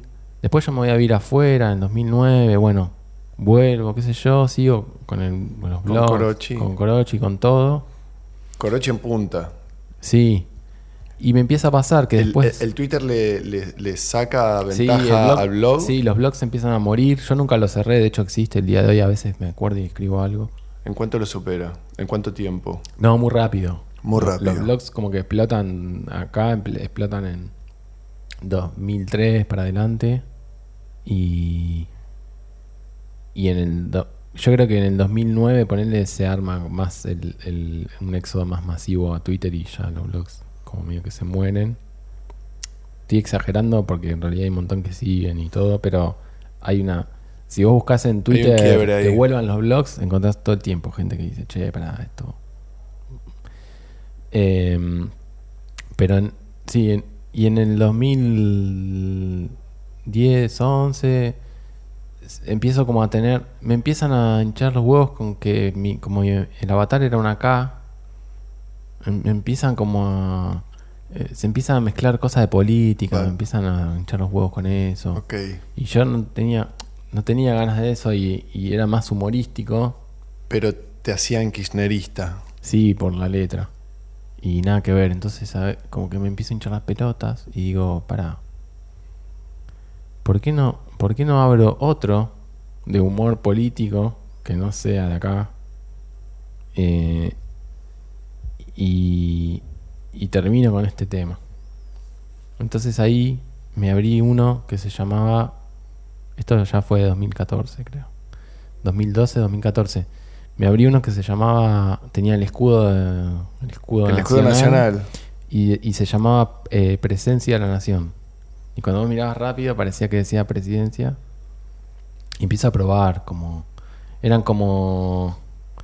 Sí, eran como titular, como una mezcla de, de, de diario, o sea, mezcla de titular de noticia, pero medio absurdo, pero justo al límite que no sepas que si era verdad o no.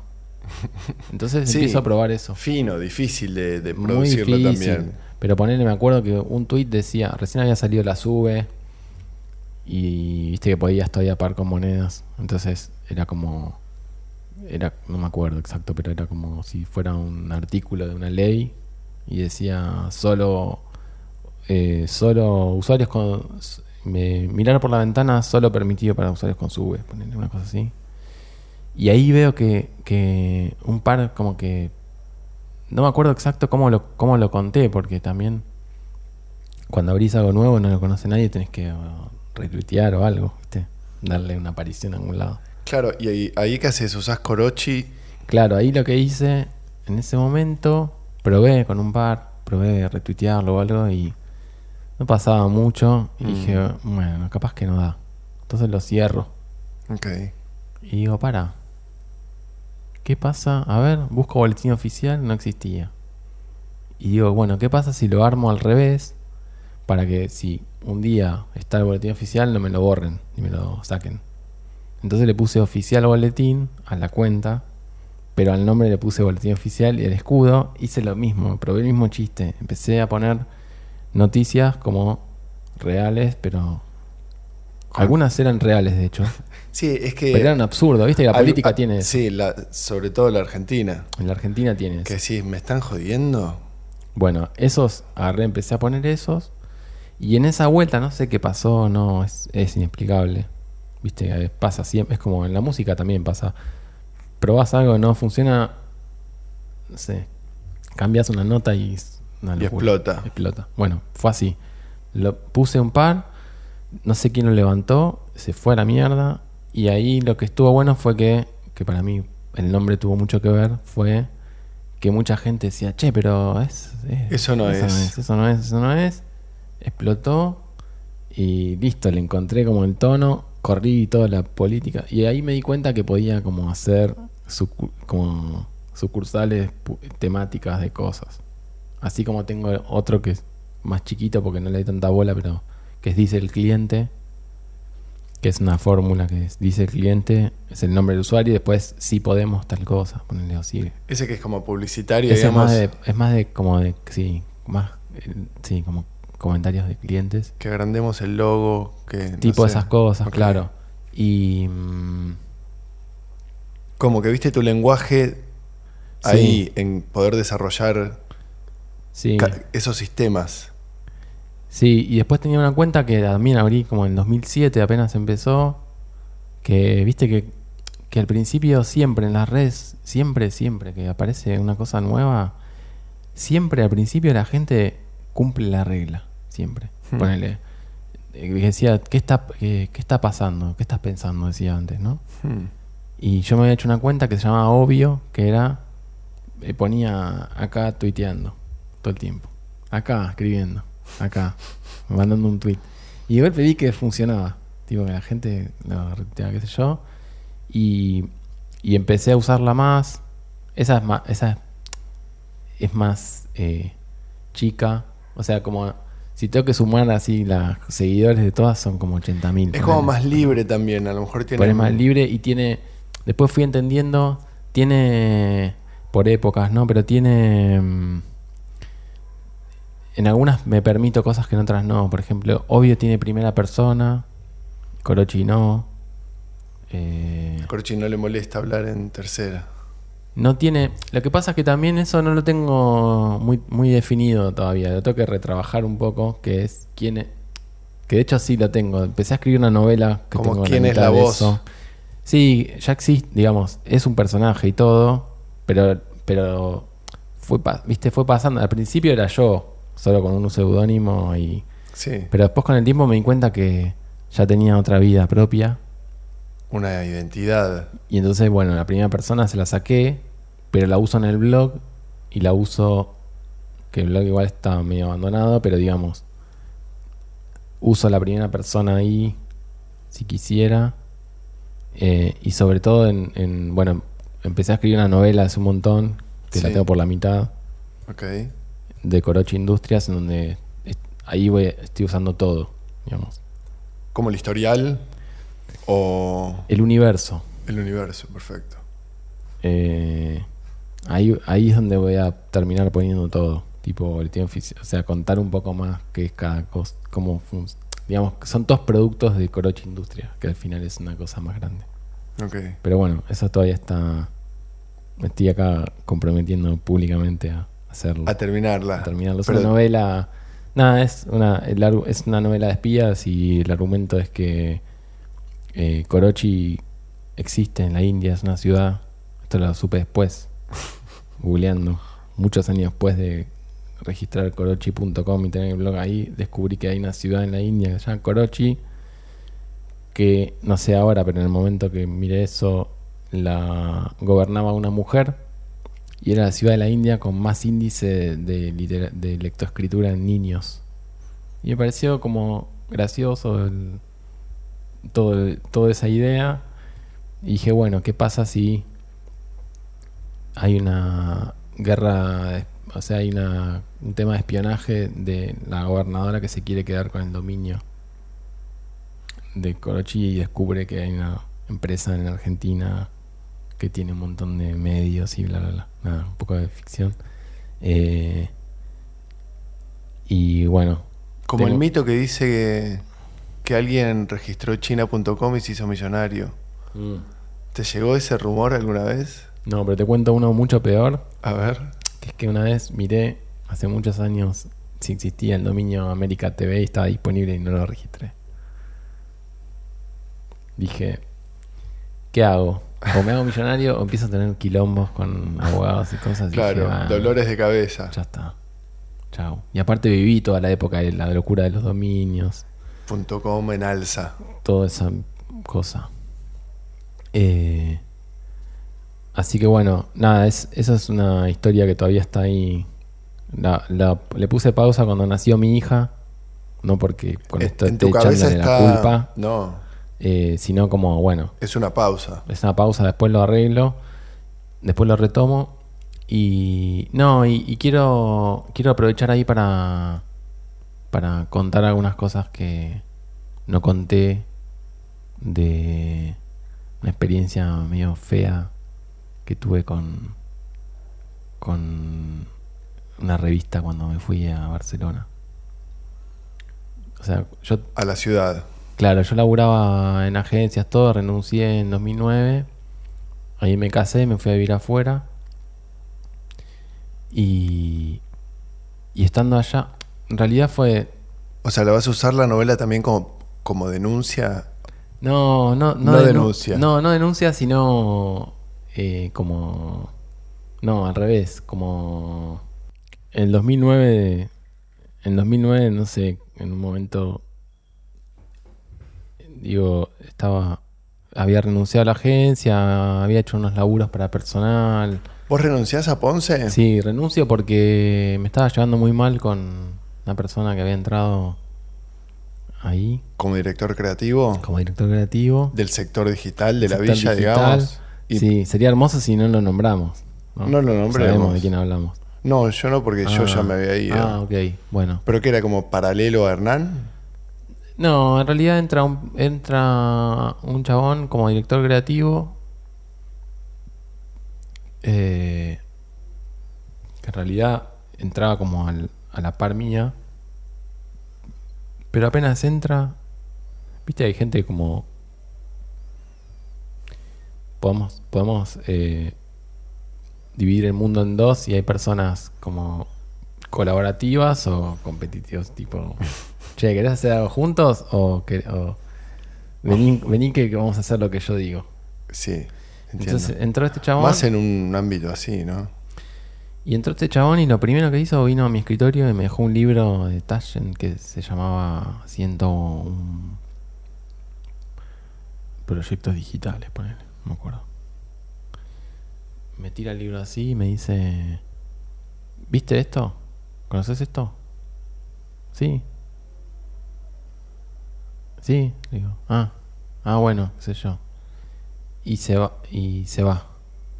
Y se va a su oficina que estaba como Ahí. 4 metros. Claro. Porque vos estabas arriba, ¿no? Yo estaba arriba, eh, al, al lado de Ponce, digamos, y después en diagonal había estaba Gonzalo. Bueno, Gonzalo ya se estaba yendo, peleando, no sé qué. Bueno, entra este chabón ahí. Me gusta que no lo nombremos porque además No lo nombremos. parece que trae mala suerte. Con más razón. Eh, y un día me llama, me grita. Me dice, Lucas. Digo, ¿qué? Vení. Y yo ahí dije, para. Este chabón entró a, a la par mía. Si me grita de otro lugar y yo voy, chao. ¿No? Sí, Como chao. en lenguaje, Sí, básico, animal. expresión corporal, perdí. Sí. Entonces dije, no voy a ir. Vení vos. Me llama de nuevo. No contesto más. Viene. Che, te estaba llamando. Digo, sí, ¿qué pasa? No, no, quiero ver algo, una idea que se me ocurrió para no sé qué. Y le digo, contame. No, no, pero vení, vení, vení. Vení a mi. Vení, vení, vení. Digo, bueno, voy. Total, él ya vino a buscarme. Que yo no iba a ir. Lo acompaño. Aparte lo vi venir, o sea, me di cuenta rápidamente que era ese tipo de persona y dije, bueno, que vamos a ver qué onda. Y voy, abre su libro de nuevo y me dice, mirá, se me ocurrió, esto fue en 2008 9 me dice, se me ocurrió que podemos hacer eh, que la gente suba su, su cara, una foto, y nosotros le ponemos el cuerpo y hacemos que bailen en un tipo de un partido. Y me estaba mostrando la misma idea. O sea, él me estaba contando algo y me estaba mostrando. Como si yo te dijera, che, boludo, ¿por qué no hacemos una, una cerveza en lata que se llame Waze? Y yo, como, pero está hecha. No, no, no, me dice, pero le ponemos, le ponemos no sé qué. Y le digo, pero esto, digo, pero esto, viste, era re, o sea, ten- estaba pasando muchas cosas en el momento ese, como que no sabía cómo, no entendía si me estaba probando, si, cómo decirle que me estaba mostrando algo hecho, cómo, Mm. cómo decirle que era, que subir cosas a internet era viejo para ese momento ya, para la publicidad era como, ya subieron la foto, Todos. ¿Para qué cuenta era eso? N- Ni me acuerdo. Ok. Pero poner que era, no sé, Axe o Rexona. Hmm. Pero era, él quería que la gente participara para algo, que ya estaba. Era la- eso era no tener una idea, digamos. Hmm. Y le digo, "Y, pero no sé, no, pero bueno, qué sé yo. Bueno, cuestión que tenemos al otro día una reunión con cliente, qué sé yo. Va él ni avisa. Yo me entero después que ya estaban reunidos. Nada, me empieza a hacer esas cosas. Y un día digo, para, yo no tengo por qué estar con, viste, estas cosas. Lidiando con esto. Tengo una discusión con él, viste, me dice, no, pero a mí me encanta todo lo que vos haces. Digo, eso es mentira, digo, porque después vas solo, te juntás solo, haces todo solo, está todo bien. Digo, yo la verdad que no tengo ganas de trabajar así. Me voy a, me voy a ir. No, pero digo, sí, sí, no, te cuento esto porque ya me voy a ir, si no, no te contaría esto.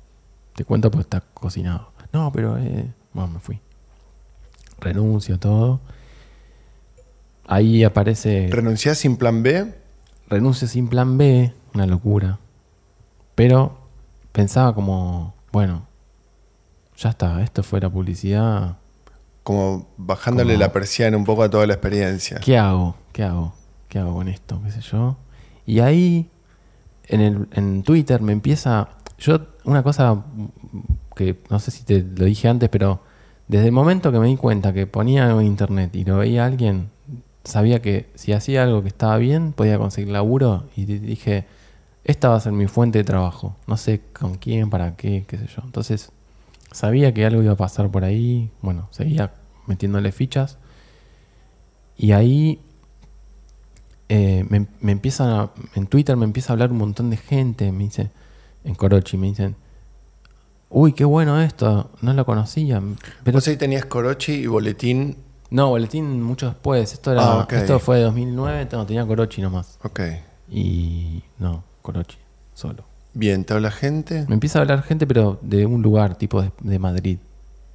Todo el mundo, tipo. eh, y le pregunto a uno, le digo, ¿de qué? ¿Por qué están viniendo gente de Madrid a hablarme? ¿Quién los manda? Me dice, no, porque saliste, en una, te nombraron en una charla en Mad in Spain, que era un evento como de diseño, publicidad, no sé qué, en Madrid.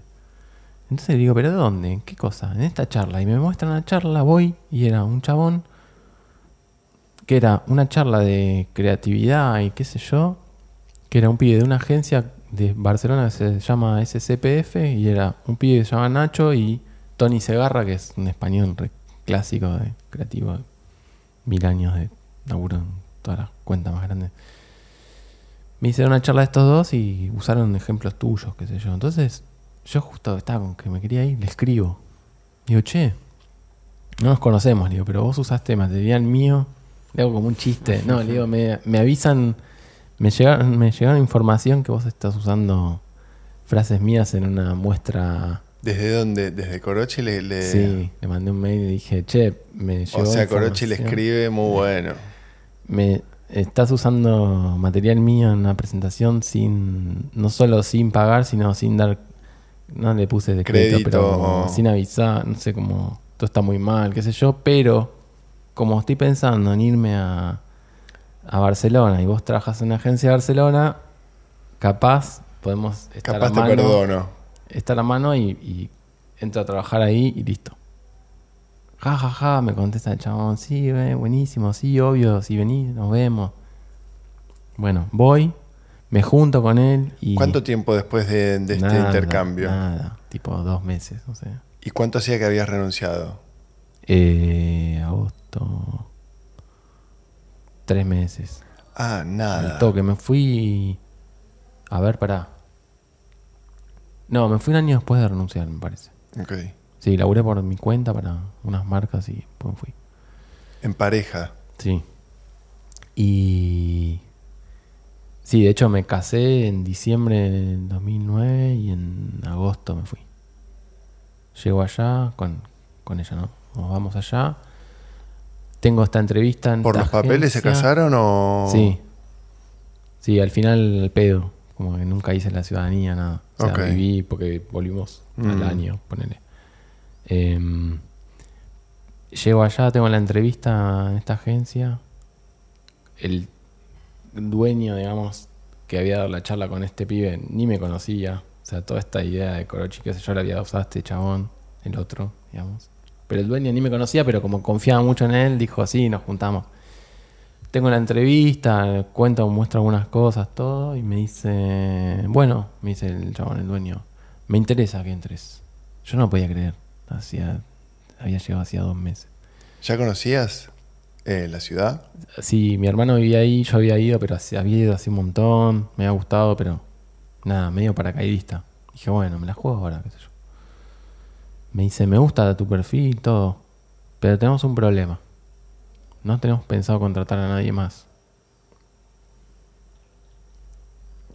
Así que vamos a hacer algo. Venite una semana y nos tenés que decir a quién echamos para que entres vos. Entonces le digo, qué, oscuridad. qué oscuridad y qué, qué, qué humor también, ¿no? Y dije, ah, digo, qué gracioso, qué sé yo. Me dice, no, pero en serio, me dice, chaval. En No. serio, si querés hacer algo así, podemos, pero me tenés que decir quién, quién te parece que no va. No, le digo. Y en paralelo, yo sabía que, que, que yo lo conocía de los blogs, pero lo había visto una vez, no teníamos mucha onda, pero lo conocía, que era Cassiari, Hernán Cassiari. Sabía que iba a ser, él había renunciado a unos diarios, él escribía columnas en La Nación y unos diarios, qué sé yo, había renunciado para abrirse su proyecto editorial, cansado de que los diarios le editen el texto, no le paguen, o sea, cansado de, de ser abusado por los grandes medios. Hmm. Él renuncia y dice, voy a abrir una revista sin publicidad, por suscripción. Eh, y chau publicidad y periodismo de mi vida y qué sé yo. Y va a ser un contenido que nadie va a saber. La gente la va a comprar sin saber qué va a traer. Y en día X yo aviso el contenido y sale. Pero vos la compraste antes. Ok. Todo el mundo, el chabón tenía una comunidad enorme de gente que lo seguía. Sí, dale, sí, eh. Y yo en ese momento dije, pará. Si yo vengo de la publicidad y, y quiero escribir y qué sé yo, me parece que puede estar bueno algo así. Entonces le escribo. Digo, che, él estaba en Barcelona. Digo, me estoy yendo a ir a Barcelona, no sé bien qué voy a hacer todavía, pero me interesa lo de la revista. Me dice, boludo, sí, claro. Me dice, de hecho yo pensé en vos porque quiero quiero poner frases chiquititas abajo. Me dice como en la revista, ¿te acordás? La revista Mad, que a mí me encantaba, la revista Mad, que tenía historietitas en los márgenes, ¿viste? Hmm.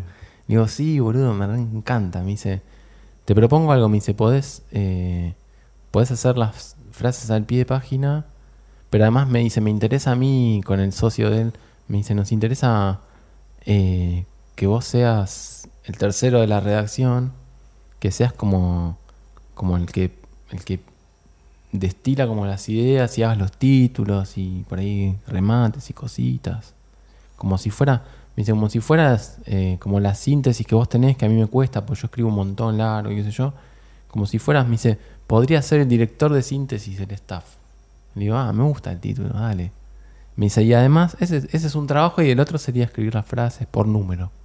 Y le digo, las frases tienen que ser de tipo un resumen de las ideas de cada página. Me dice, no, si haces eso, buenísimo. Pero no, lo que vos quieras. Le digo, no, quiero hacer eso. Le digo, ¿vos tenés el material? Me dice, yo te lo puedo pasar, tipo, dos semanas antes de cerrar el número, te puedo pasar las notas y ¿Y cuántos pies eran? 200 por número. Wow. Y para mí Son una- 200 titulares. Sí, y para mí era una... No, y aparte eran 200 titulares que resuman la sí, página, sí, sí. pero que además se sostengan solos. Si vos no leíste la página, que tengan una gracia. Era muy difícil. Pero dije, dale. Gran desafío. Yo recién me estaba en otro país, o sea, recién llegado, no sabía que. Dije, bueno, dale. Eh, arreglamos, me dice, bueno, ¿cómo querés hacer? ¿Querés cobrar? Y a mí, y yo ya había publicado, a mí me habían pedido hace unos años de unas revistas de España y de Colombia, una que se llama El Malpensante, me habían, con- me habían comprado. Una vez me escribió un chabón y me dijo, te compro, te compro ocho frases. Muy bueno. Y le digo, sí, pero ¿querés que las escriba yo? Me dice, no, no, no, de tu material. Me dice, déjame elegir ocho y te las compro. ¿De archivo? Sí, me dice, de tu blog. Le digo, pero, ¿y qué tengo que hacer? nada, me dice, autorizarme y te pago, te mando, me dice, te mando 600 dólares. Y digo, pero, ¿te interesa? Le digo, sí, obvio. Y me acuerdo porque creo que eran, sí, poner que eran 12 frases y eran 50 dólares por frase, poner que era el precio. No sé, para mí era, si estaba, las podría haber hecho igual, sin avisarme. Dije, bueno, dale. ¿Sabes con qué fin? ¿O dónde, a en la revista, iban? salió en, salió en una revista. no me Ok. acuerdo. Muy bueno quedó, lo armaron muy bien.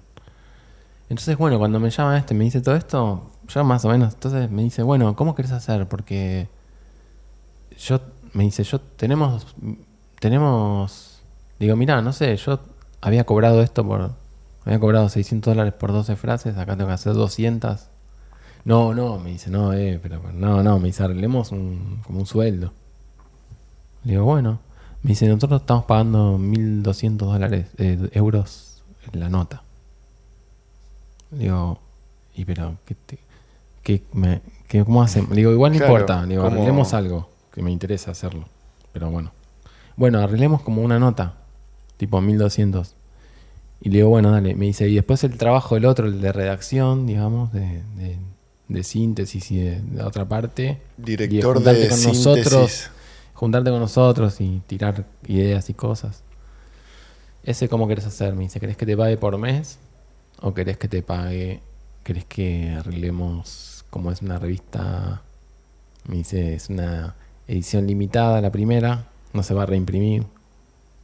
¿Querés, me dice, querés, eh, no sé, como me hace como un cuento de, ¿querés? Un cuento medio chino ¿Querés, te hace. ¿Querés porcentaje? ¿Cada cuánto iba a ¿Querés salir? Todos los meses. Ok. Y yo agarré y dije, bueno, pará, eh, tengo la posibilidad de empezar a laburar, en, de escribir, no en publicidad y casi contra la publicidad, porque es una revista que no iba a tener publicidad. Me interesa. En paralelo, o entrar a la agencia esta y echar a alguien. Esas eran las dos puntas. Dije, no, me quedo en la revista. Entonces arreglo y le digo, no, vamos a hacer así. Te cobro por las frases y te cobro un sueldo por lo otro. Director de síntesis. Sí, entonces eran, ponerle 1500 el sueldo y 1200, 2700. Para Bien. mí estando allá estaba- era hermoso. Bueno, dale, dale, dale, dale. Empezamos. Me dice, para, el primer número, como va a ser limitado, me dice, por ahí mejor arreglemos un porcentaje. Me dice, si se vende, si se venden 10.000, cobras tanto. Y si se venden más, más. Y yo en el momento, viste, como era, bueno, dale, sí, dale, lo que quieras, dale, sí. Mm. Viste, Empezamos. Bueno, es el derecho de piso, Bueno, lo que dale, sea. como- Sí, como quieras. Empezamos, sale el primer número. Éxito total, qué sé yo. Sale todo. Cuando sale el número, voy, lo miro todo, veo las frases, todo. Yo justo sabía que la revista salía eh, el día 10, ponele. Mm. Y, y había una nota que es- era el deportado, que era un periodista que había ido sin papeles a España para que lo rebote y lo metan en el calabozo y todo, y hacer una crónica. Ok. Entonces yo en esa nota, en un pie de página, como el chabón había escrito, había contado que había escrito, O sea, hizo la experiencia real de, hizo la experiencia real de, deportarse. de deportados, sí. Y, y en la nota decía eh, que contaba que había escrito en una pared del calabozo. Acá estuvo Alejandro Ceserov, que era el autor de la nota. Eh, acá estuvo, qué sé yo. Entonces yo agarré en esa ese pie de página y puso, puse aquí, eh, Corochi estuvo aquí el 10 de abril, ponele, del 2010. Fue, ponele, que fue el día que salía la revista. Entonces vos tenías la revista el día que salió y tenías un tweet en, en tiempo real, digamos. Bueno, sale el primer número, cuando lo miro, veo todo, qué sé yo, llego a los créditos, al final todo y yo no estaba. No estaba, nada, no decía ni quién había hecho las frases de abajo, ni quién, nada. No, perdón, decía director de síntesis Lucas Wurzel, pero no decía las frases de quién eran, nada. Entonces, lo voy a ver, ¿no? O llamo por teléfono, no me acuerdo, porque él vivía en Barcelona, pero a una hora de tren. Eh, hablo con el socio. Le digo, che, qué buena revista, vi que salió, sí, viste, qué sé yo, un éxito, bla, bla. Le digo, pero, ¿sabes que estaba mirando los créditos y no estoy?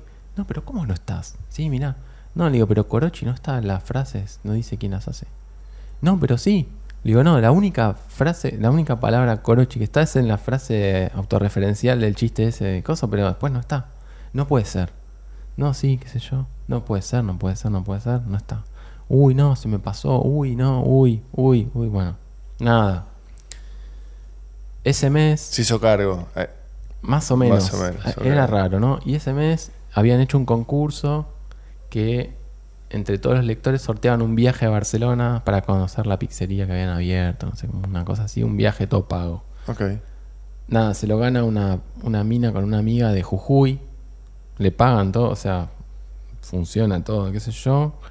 Cuando tengo que cobrar, me dice el chabón, no, viste que, viste que era limitada y, y lo del concurso, y entonces tuve que pagarlo. Nada, al final no, no tengo plata. O sea, me, no, no rindió el primer número. O sea, no te puedo pagar el sueldo del primer número.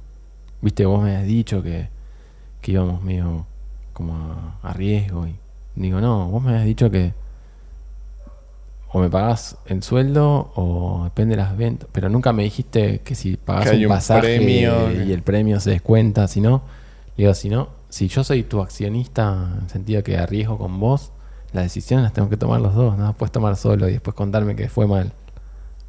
Y, y aparte como públicamente al chabón le hacían notas en todos lados, a mí me decían, che boludo, qué bueno que estás ahí.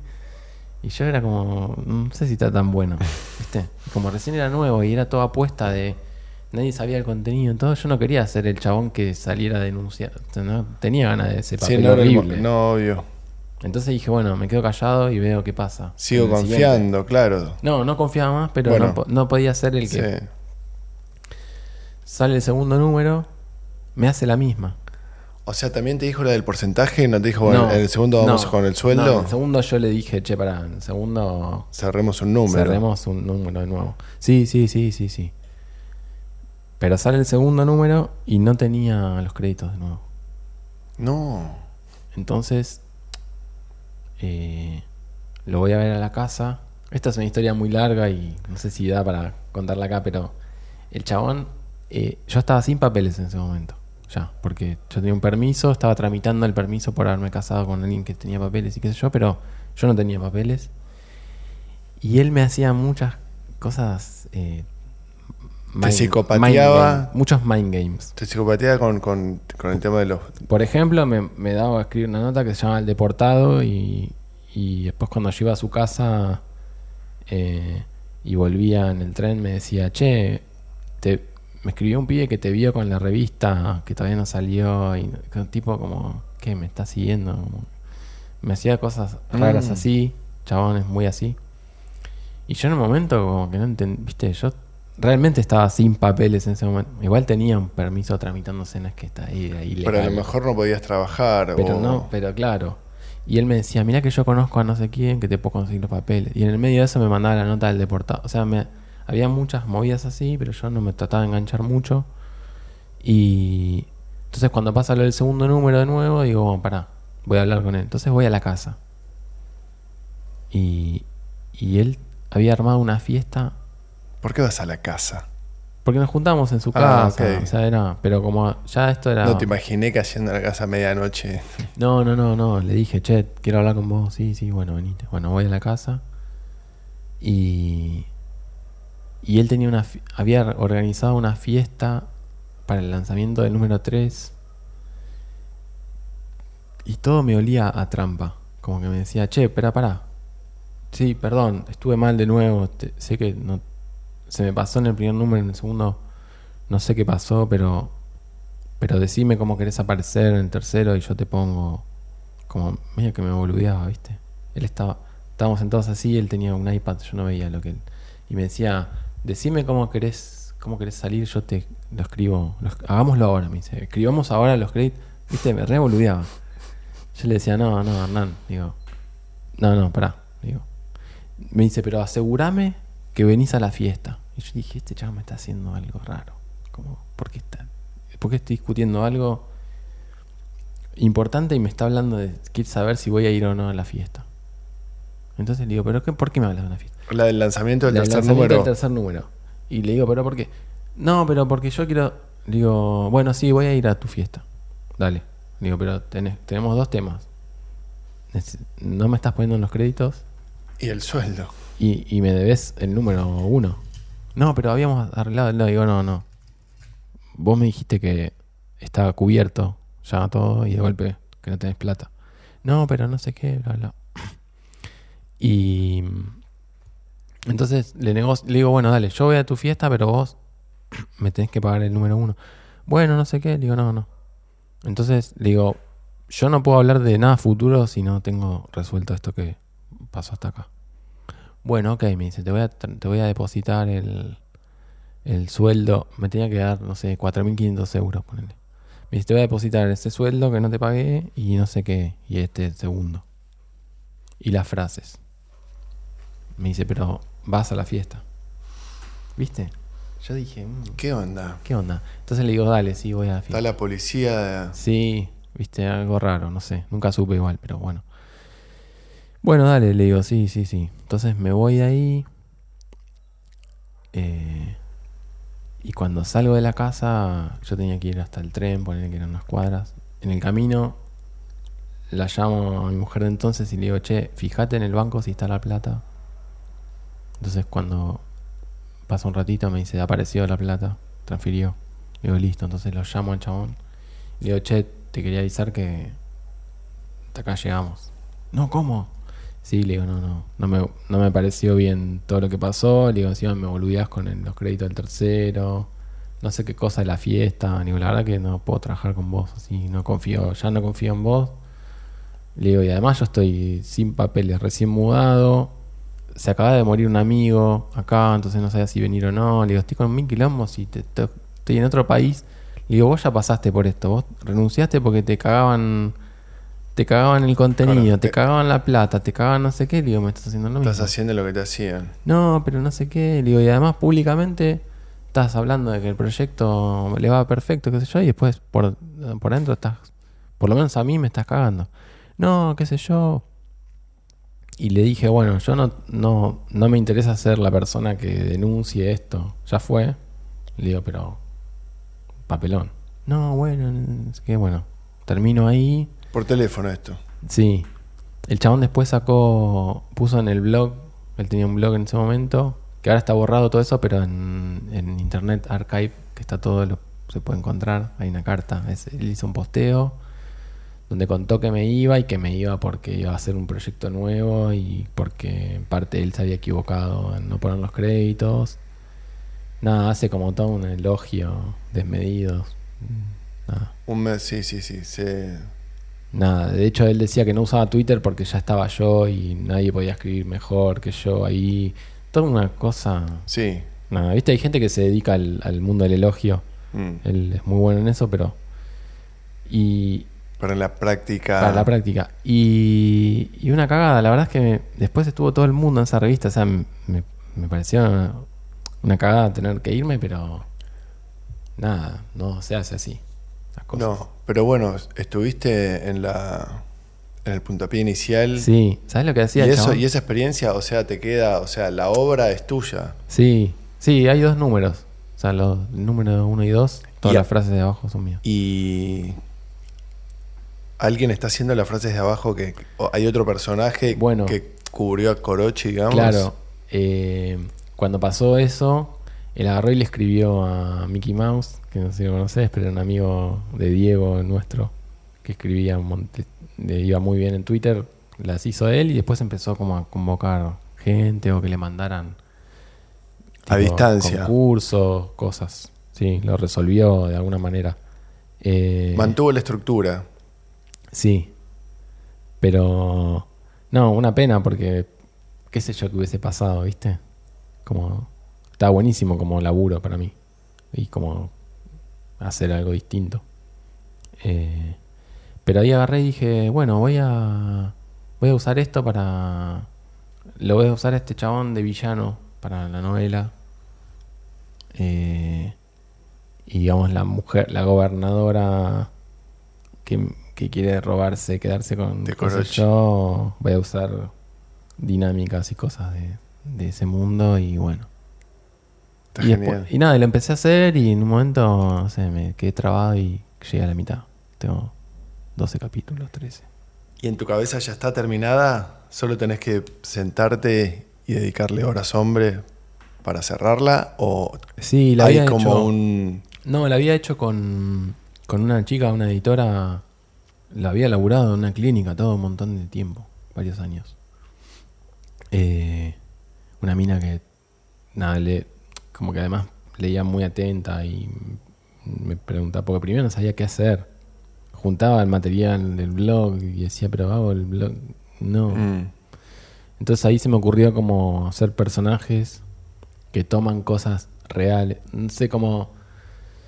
Si logro terminarla en esta vida y, y- y hacerla, va, va a reunir todo lo que te conté y todos los proyectitos y loguitos y cositas dentro de como si fuera toda una empresa. El personaje es como un. como si fuera un Elon Musk, un chabón vestido de blanco del futuro, ¿viste? Como un- una caja en donde pasan cosas. ok. Es ese universo, pero el personaje principal es un detective que Colucci contrata para encontrar al espía que hay adentro metido. Ese es Perfecto. como el, la sinopsis. Perfecto. Eh, ¿Y el título? Y el título se llama Estaré fuera de la oficina. Uy, muy bueno. Tengo el dominio.com hace mil años, todo. Siempre hago lo mismo, ¿no? Que es registrar un dominio porque se me ocurrió hacer algo y, Te calmas es muy bueno. y te cal- Sí, ese no sé si lo voy a matar. No. No lo mato. Y déjalo ahí. Lo tengo ahí, bueno. Pero. Pero bueno. Eso quedó ahí, viste, acá tanto cuando aparece algo de, de Cassiari, siempre aprovecho para pegarle. Pero nunca, nunca conté todo esto, digamos, real. Y me hizo mil, mil, Mira. mil. Nos, el primer día que fuimos a la casa se hizo tarde y me dijo, ¿se quieren quedar a dormir? Sí. Bueno, pueden dormir arriba. Y cuando fuimos arriba había una computadora todo el tiempo grabando el disco, ¿viste? Y yo en ese momento le dije a, a mi novia, le digo, che, pero... le- ¿Viste? Porque aparte, viste que aparte las minas, como... No sé si vos coincidís con esto, pero... Nosotros, por ahí, las minas hacen más la cabeza Sí. a veces con cosas y nosotros no. Pero cuando nos hacemos la cabeza nosotros, las minas dicen, ah, dale, boludo, estás inventando. Sí. No están así. Y, y yo veía un montón de, de cositas del chabón red psycho, tipo esa. Ponele lo de la compu que está grabando disco que vos decís que había una cámara en algún lado. No, yo creo que el chabón está grabando audio. ¿Audio? Sí. Sí, nos dijo que se quieren quedar a dormir, sí. Bueno, duerman acá. Y hay una computadora ahí todo el tiempo. Todo el tiempo. Y no descarga de torrents. Grabando. Grabando audio. Escribiendo el disco. escribiendo el disco todo el tiempo. Y yo en ese momento, más allá de fumar porro y todo que te puede dar paranoia y qué sé yo, yo como que tenía muy, muy en claro eh, cuestionar cualquier cosa de esas. Pero no era la primera. La primera de todas fue, nos invitó a todos, a, a todo el equipo de la revista a comer.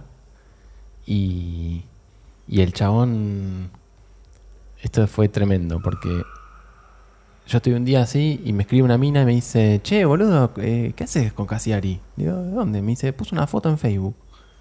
Digo, ah, sí, porque voy a empezar a escribir en la revista. Me dice, pero estás con una planta de marihuana, boludo, al lado. Vos te es como si, es como si vos tuvieras una plantación y... Y voy a ver la foto y estábamos hablando, él está hablando conmigo y acá hay una planta de porro así. Y yo me acuerdo que ese día, cuando fui a la casa, salió el tema del porro y qué sé yo, y me dijo, ah, pero yo tengo un montón de plantas acá, ¿querés ver? Y la mujer bajó una maceta y la puso acá. Fue, yo todo esto lo vi, o sea, todo esto lo vi en el momento y no me llamó la atención, pero después cuando me cuentan esto, me di cuenta, la mina fue a buscar la planta, la puso acá, fue enfrente y me sacó una foto y la subió. Entonces, vos pensás que esa situación, la del chabón diciéndome, tenés que hacer las notas, los pies para, la- para el sitio del deportado. Después Uf, diciéndome todas esas. por después todos lados, sí. grabándome. Después, Ilegal, grabado. de- ilegal, grabado, con planta de porro, viajando con porro en el tren, diciéndome que en el tren alguien me vio con la revista. Todas esas, ¿no? Y, y entonces yo cuando ¿Ibas uniendo de a una o un día uniste todas juntas? Me parecían raras algunas y un día uní todas porque cuando escuché lo del disco, justo ese día, eh, unos amigos de él le habían regalado un- unas flores muy buenas en una caja y esa caja la dejó en la mesa donde dormimos. Y esa noche yo me acuerdo que estaba el disco ese sonando así y, en ese momento le digo, digo, che, ese sí me eh, sin decirle, estaba grabando, qué sé yo. Le digo, che, buenas flores, ¿eh? eh oh, no, le digo, no, ella, o ella, yo no me acuerdo, pero como que miramos el, el frasco y yo eh, me di cuenta de lo del disco y le digo, che, le robamos un poco. Uh, dale, qué sé yo. Y después otra noche, me acuerdo que eh, tuvimos una charla porque en ese momento yo tenía la intuición de que el chabón estaba haciendo, estaba con otra mina también de los blogs en una. Y, y esa, y otra noche yo agarré y empecé a hablar de esa mina. Como que pensé, bueno, si está grabando, que escuche todo esto. Bien. Eh, planté como un para sí para sacarme la duda. Y el día que fui a, a reclamarle lo de los créditos y qué sé yo, la mujer me vino, me vino a hablar y me dice, ¿escuchaste la reja de entrada? Digo, no. Me dice, ah, porque no le ponemos, no le ponemos aceite para saber si entran, alguien entra a robarnos. Y ahí uní, le robamos, que era, si vos escuchás en audio, che, suponete que vos te vas ahora y yo me quedo acá y estoy con alguien y digo, che, le, le sacamos, le afanamos un toque. Vos no sabés qué puede ser. Sí, si no sabes escuchás. a qué se está Y refiriendo. yo por ahí estoy diciendo, che, te robo una papita, ¿viste? Claro.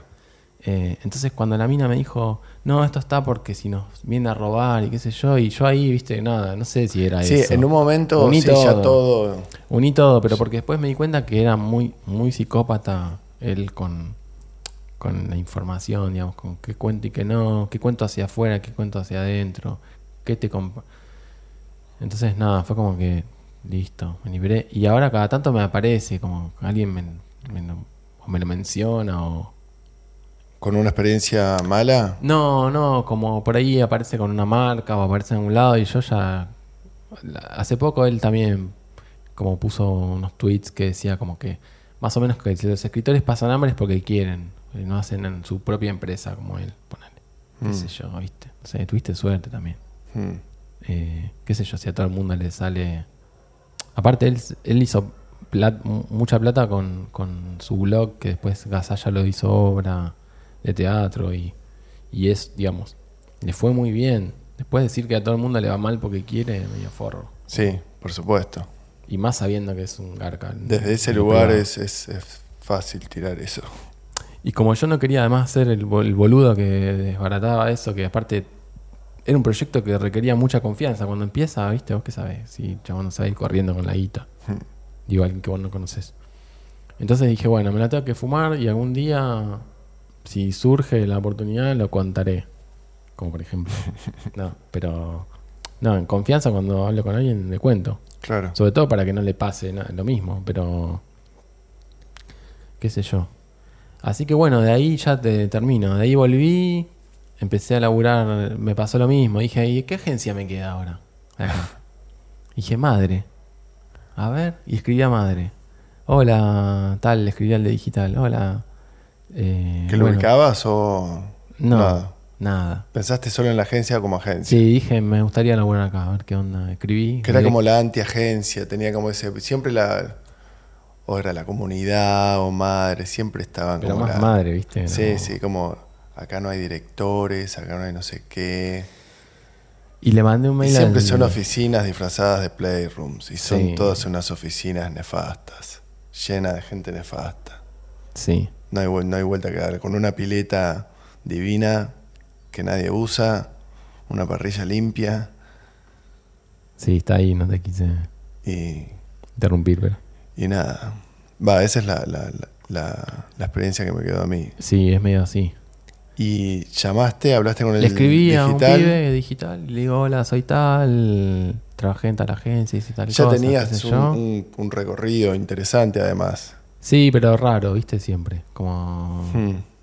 Le escribo y me contesta y me dice, ya sé quién sos. Ya te conozco, te conozco, sigo a Corochi y trabajé con vos en Vega Olmos Ponce, me dice, yo trabajaba en Unilever.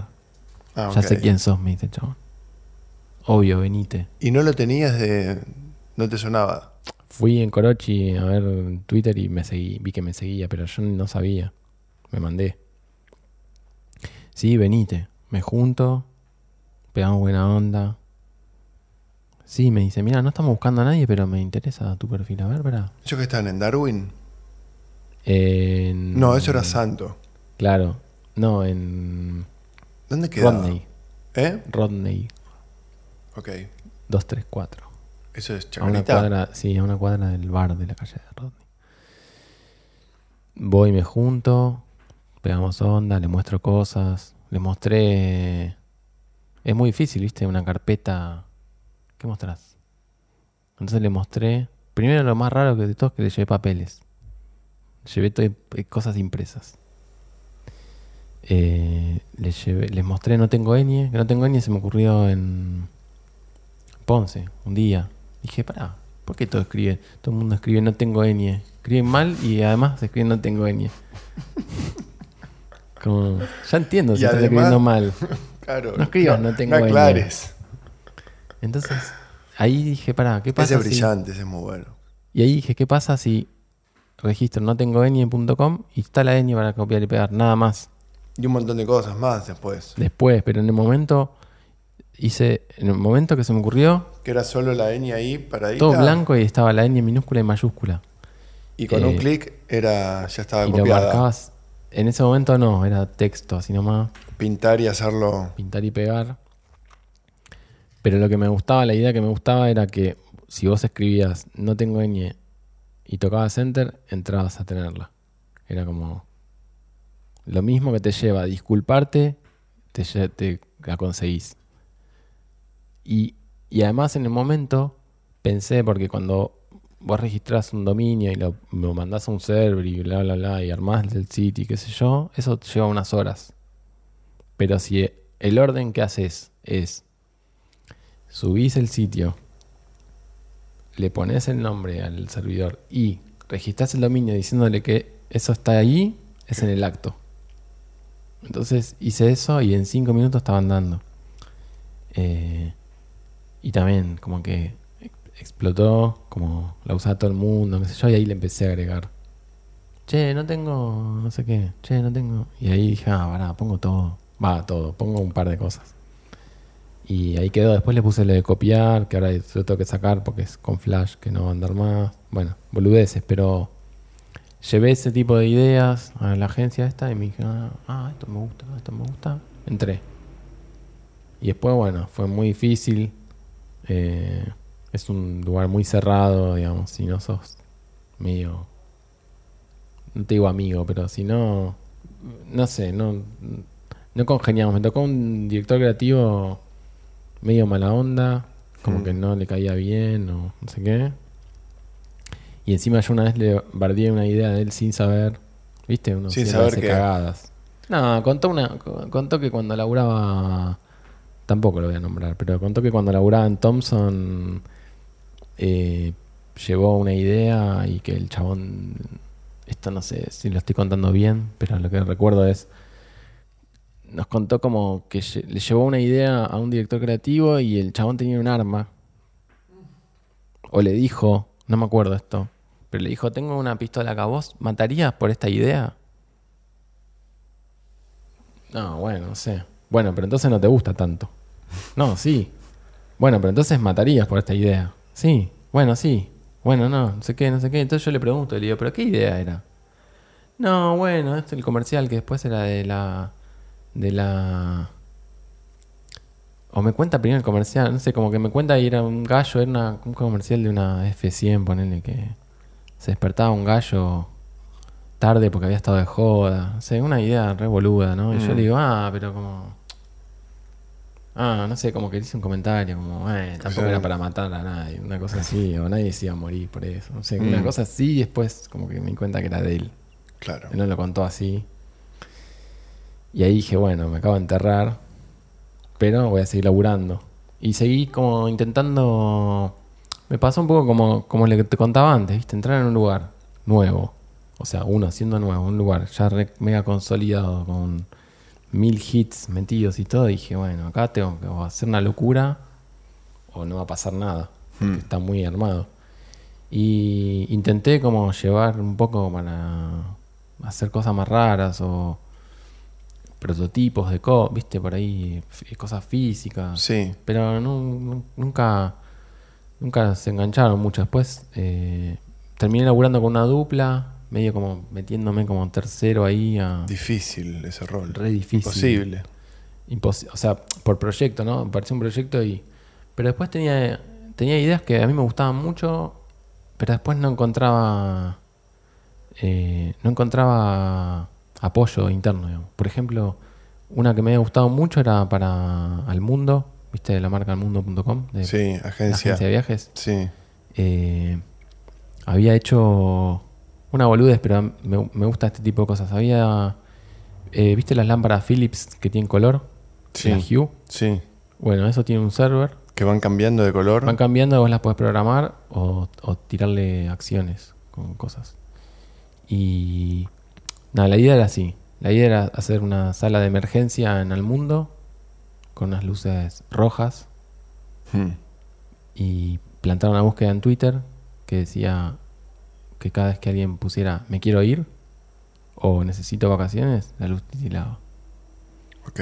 Entonces lo armé de verdad. O sea, armé el prototipo que era. Conecté. Averigüé si alguien de la agencia tenía las lámparas. Hay un chavo que las tenía, se las pedí, me las trajo. Puse, la, puse el foco en la lámpara de la sala de reuniones. Conecté un sitio que se llama IFT, que es If This Then That, que vos conectás un canal y un trigger y una acción. Entonces le decís, ponele, si llueve, bájame la luz. Entonces, o si paso por el disco de acá a la vuelta, tráeme la lista de compras de lo que me falta. Vos podés Entiendo. conectar cosas. Entonces planteé en ese momento las búsquedas en Twitter que decían eso. Y si decían eso, titilame la luz. Con el color de al mundo. Le puse el color, el loguito, el Wow. naranja, todo. Lo llamo a este pibe con el que tuve la entrevista, lo llamo un par más, le digo, che, se me ocurrió esta idea. Cada vez que alguien escribe esto en Twitter, va primero hago al revés. Lo llamo, le digo, tengo una idea, que qué sé yo, y la lámpara ya estaba titilando, ¿no? Que qué sé yo, y dice, pará, pero anda mal esto. Le digo, no, pará un segundo. Entonces le cuento, digo, cada vez que alguien escribe esto, titila. Me dice, ¿qué? ¿Todos esos titilados eran tweets? Le digo, sí, mira, y le muestro la lista que las iba guardando en un Excel. Me dice, boludo, está buenísimo. Le digo, bueno, armemos el, El caso, nacional y lo como- presentamos. Lo, porque todo esto era porque todas las. Cuando buscabas en redes sociales, todos hacían lo mismo. La foto del lugar, un titular, nada. Nada. Entonces, bueno, hacemos la prueba, funciona, le contamos a, la, a lo, de la, a lo de la marca, todo. Pero después no, no se hacía, ¿entendés? Uy, nos encantó, tenemos que hacer, ahora hagamos una prueba de bla, bla, bla. No. Nadie me acompañaba, ¿no? Ah. Era como, viste que pasa mucho en el mundo de la publicidad, es, ¿de quién es la idea? De tal. Mm. Sí, obvio. Mm. Bueno, me empezaron a pasar un par así. Otra con Patty también. Que iban a hacer el comercial. Eh, y también, yo había buscado, había encontrado que en Twitter todo el mundo a la madrugada ponía come, comería un Patty. Yo le decía, boludo, mandémosle uno. Mandás 100. Invertís cuánto y después toda esa gente está como Eso loca. explota, sí. Bueno, sí, pero ¿quién? ¿Pero cómo? Y me acuerdo en ese momento llegué a hablar con el de pedido ya, que recién salía, esto fue en 2015. Eh, sí, sí, me gusta la idea, me dice, pero, pero tenés que poner nuestro logo en el comercial. Digo, no, nunca va a poner tu logo en el comercial de Patty. Si lo paga Patty. No, no, entonces no, bueno, entonces no. Pero nada, me, me parecía que eran ideas que podían funcionar, sobre todo en esa agencia. Pero nada. Sí, que era como la más rupturista en ese Sí. momento. Y, y no, como a los ocho meses más o menos, me, empecé a dar cuenta que no, no. ¿Qué no iba a pasar? Yo a- seguía haciendo cosas, todo, pero cuando se las presentaba a este chabón, sí, no sé, no la veo, como que me rebotaba todo. Me rebotaba todo, pero después algunas cosas las agarraba y hacía otra cosa. Pero la relación no, no iba. Yo recién había sido padre, entonces también a las 6 de la tarde salía corriendo a mi casa porque mi mujer no podía más con Hmm. mi hija. Sí, y eso en publicidad. Y eso es en como- publicidad parece que no te No interesa. te dicen nada, No te dicen pero- nada, pero te vas a las 6. pero te las anotan todas. Así que un día me llamaron a una salita y este director creativo me dijo, bueno, mira, siento que no estamos conectando y qué sé yo. Le digo, sí, ya sé. Claramente. Eh, y el otro, bueno, yo coincido con él. Digo, sí, no vas a decir nada. O sea, eso. No, bueno, pero digo, no, está bien. Porque yo me acabo de enterar que vos coincidís con él. Pero bueno. No, pero bueno, no sabíamos cómo. Y ahí, viste, como que dije, bueno, chicos, es un trabajo, relájense. Yo voy a conseguir otro, ustedes también. Algún día esto va a terminar. Todo, todo bien. No, no funciona, no funciona. ¿Qué vamos a hacer? No, bueno, pero. No, ya está, chicos. no pasa nada. Así que bueno, de ahí. eh, ahí no me acuerdo. Bueno, después laburé en BBDO. En un proyecto para. Para ciudad y la policía, unas cosas rarísimas. De nuevo la policía, ¿viste? De nuevo, como el. Tuve que hacer el comercial de policía de la ciudad. de- Hermoso. ¿De cuándo? 2016, la presentación de la policía de la ciudad. eh, eh, en la agencia hicieron toda la, toda la imagen de los patrulleros. Todo era una- un trabajo rarísimo, rarísimo. Y eh, fue gracioso porque lo hicimos con una productora. Estuvo muy buena. el- el- estuvo muy bueno el- a lo que llegamos, que era nada, era una, un patrullero. Todo re oscuro. Era un patrullero alumbrado. Si, si mirás mi foto de, de Instagram de perfil, que no se ve nada, estoy yo como una camisa como medio oscuro. Hmm. Es en ese set Ok. que era. ¿Viste? ¿Qué vas a contar de la policía? De la ciudad encima. Que es- se suponía que era Robocop que venía a salvarte y qué sé yo. Y dijimos, ¿qué hacemos con esto? Bueno, presentemos lo lindo, pero no hay nada que decir de la policía. Claro, hagamos estética y nada más. Y terminaron aprobando una idea que era la presentación, claro, estética de, los uniformes y no sé qué, de la policía, pero ¿qué vas a mostrar? No, no daba a mostrar ni violencia, ni represión, ni no sé qué, sino como una nueva policía. Entonces dijimos, hagámosla con todo y que sea cualquier cosa. y que era una... Hicimos, ¿sabes qué hicimos? Eh, como todos los clichés, una, una madre con un cochecito y un policía que la va a ayudar. Mm. Che, pero ¿qué tiene que ver? Hagamos eso porque no podemos hacer nada. Bueno, dale. Y era un patrullero con la cámara pasándole así, con el policía parado así, ayudando, qué sé yo, y el chabón de ciudad, que era el cliente de ese momento, decía, no, pero chicos, esto es muy oscuro, y la policía, no sé qué, y yo me da cuenta que el chabón sabía que la policía de la ciudad te iba a fajar cada vez que pudiera, en cualquier lado, entonces, claro, no tenía nada que ver lo que estaba mostrando, pero en un momento como que dijeron, está bien, hagamos eso, eh, pero Como que va a ser muy contradictorio con lo que nada misma, iba a pasar de verdad. es la nada misma, claro. Pero como pieza era linda, la luz estaba buena, estaba bien filmada, qué sé yo, bueno, laburé ahí.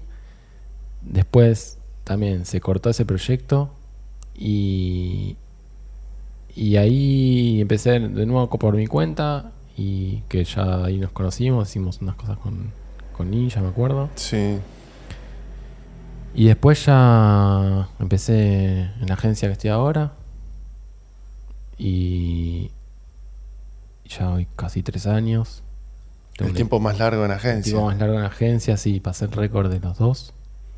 Eh, y ahí manejo un equipo ya de 16 personas con otra chica. Y laburamos para, para Natura Regional, redes sociales, un montón de cosas, contenido. Eh, y está bueno. Después empecé este año también a. Esto no te lo conté y no está en el sitio. Me llamaron en marzo para coordinar una carrera de marketing digital, comunicación y marketing digital en instituto terciario oficial que se llama ISEC. Ok. Me llamaron en marzo, Prepandemia. me llamaron prepandemia para coordinar eso y conseguir profesores y armar el programa, qué sé yo.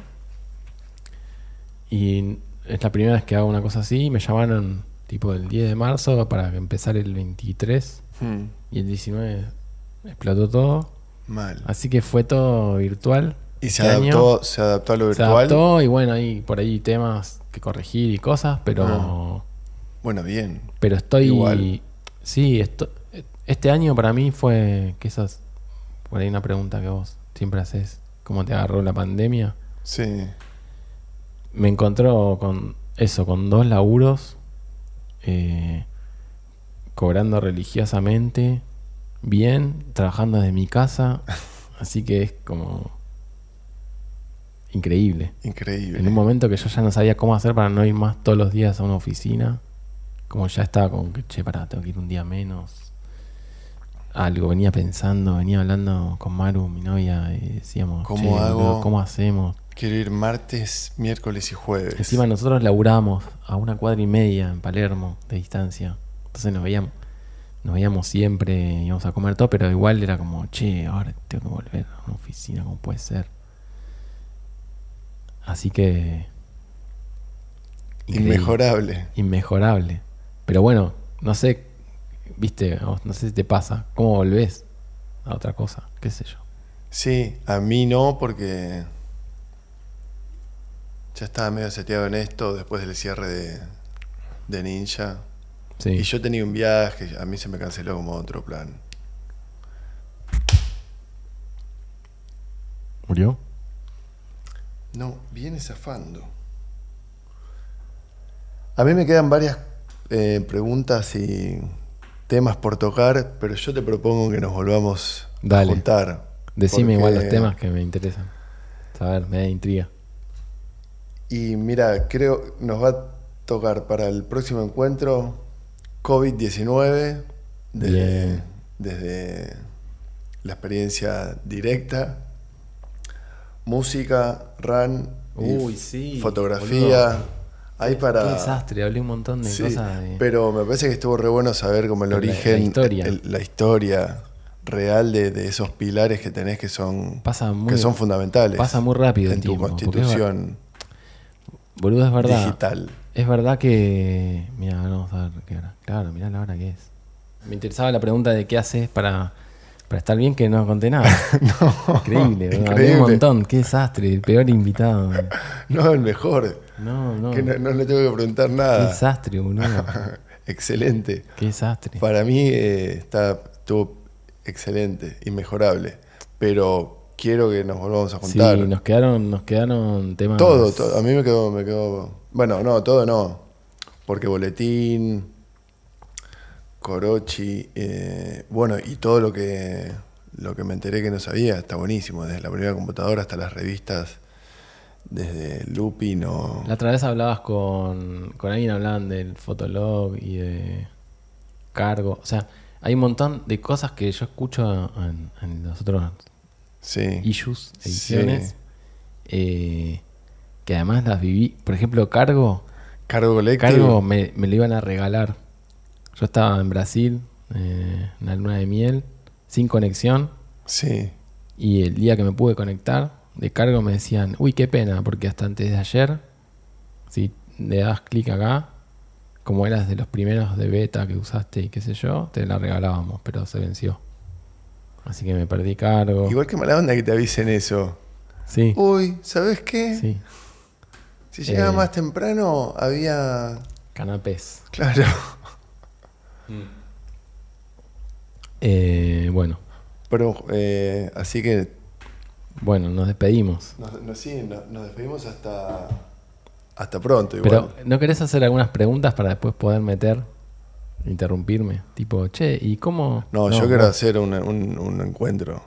Un nuevo encuentro. Pero va a haber dos, ¿existen segundas partes? Puede ser bueno, la tercera, sí. Bueno, sí, obvio, yo. Para mí hay que, hay que volver a hacerlo. Sí, sí, ya se hizo cualquier hora. Seguir haciéndolo. Bueno, Eh, tenemos, tenemos pendiente. Tenemos un obsequio, Uh, que no sé si viste algo hasta el final, pero es manteca de maní y unas calcomanías con el logo Sí, diseñado por mí. buenísimo. No entra acá, ¿no? No creo que sobra. Bueno, pero voy a encontrar algo. Me gusta mucho esto. Bueno, un, un placer. eh, creo Pará, eh, links igual deja por antes de... que. Sí. Bueno, dale. ¿Tenés cuántos tenés? Tengo. No, no, voy a Me encanta. Voy a hacer. Voy a. Tecalmas.com. Ah, links míos. Sí, tuyos. Ah, pensé que cosas que me gustaran. No, O esa recomendaciones. No, tuyos, tuyos, tuyos. Eh, a ver. Bueno, corochi.com es el blog que está. El primer posteo es de hace 20 años ya, 19 años. Y después hay épocas. En un momento lo abandoné, volví. Hay Sí. posteos espaciados. Después en, en mi sitio. No sé si está todo, pero. lucasworcel.com. Después las fotos las estoy poniendo en Instagram. Tenía un blog que se llama Fotso, que es fotos mal escrito. Eh, pero no sé, después tenía muchos tumblers con cosas que encontraba. Que no sé si poner. Y después estoy. Me gusta mucho juntar imágenes por tema. Y Hmm. para eso estoy usando Arena, que Ok. es are.na barra, creo que es barra Lucas Wurzel y ahí hay como grupos. Ese lugar es increíble, Perfecto. Arena, como un submundo. Eh, y después de música tengo sets que fui grabando. Acá ya te hago la intro para otro Para el tema. segundo. Que es el tema de correr. Sí. Ah, te haces playlist. Para de- correr me- o, va, mixtape. Para correr me hago mezclas. Con un BPM así que, que te gusta, que Las da con tu velocidad. Las hacía más ¿O es más emocional? No, las hacía más antes, más seguido antes. Ahora mm, estoy de a poco retomando. Hice una el otro día, pero no la subí. Pero antes hacía, grababa un set de una hora, ponerme, me iba a correr una hora, escucharlo y después lo subía. Y subía la cosa. Pero la, si lo querés, testeabas. lo testeaba. Muy si bueno. querés, no entro en el tema de correr, solo te digo que esas mezclas están en mixcloud.com barra Lucas Wurzel, porque están en SoundCloud, pero no pagué más. Y me borran, no, me ocultaron lo viejo y queda un set de una fiesta que hice. Entiendo. Pero links de cosas, no sé, me calmé un poco de subir cosas y. Bueno, igual desde. No, después en Twitter, Y desde Lucas Wurzel pueden llegar a prácticamente Sí. todo, supongo. sí. Como, Sí. como, como el principal de. Y fotos, bueno, en Instagram. Perfecto. Mi nombre. Y bueno. Bueno. es todo. Bueno, Queda para el próximo, encuentro. Gracias. Un placer para mí, un honor. igualmente Y me encanta que tener mil temas por, por Qué cubrir. desastre. por tenés que, cubrir tenés que parar, no sé. En el próximo. Qué No, desastre. yo no podía parar porque muy entretenido. Estaba pero- como alucinado con, con todos los No. detalles y con toda la historia. Impresionante, impresionante. No, no, no. Era- Bueno, espero que no se me embole para el resto de. y Para el resto no de la gente, sino de. En comparativa, ¿viste? Puedes mirar los videos y decís, ah, pará, pero este chavo, ¿viste como? No, pero ¿qué haces? No, pero vos qué haces? No, soy músico. No, pero ¿de qué trabajas? ¿Viste? Como que. Siempre uno piensa, uy, pero, pero este hizo discos, este no sé qué. ¿Yo qué hice? Nada, hago cosas. Por eso hago cosas en internet. Es muy Desde- buena esa. Desde hace 25 años. Es un montón. 24, no sé. Es un montón. Iba dormido a la secundaria porque me había quedado toda la noche Increíble. haciendo cosas. La primera noche con la primera computadora te fuiste a dormir a las 6 de la mañana. Increíble.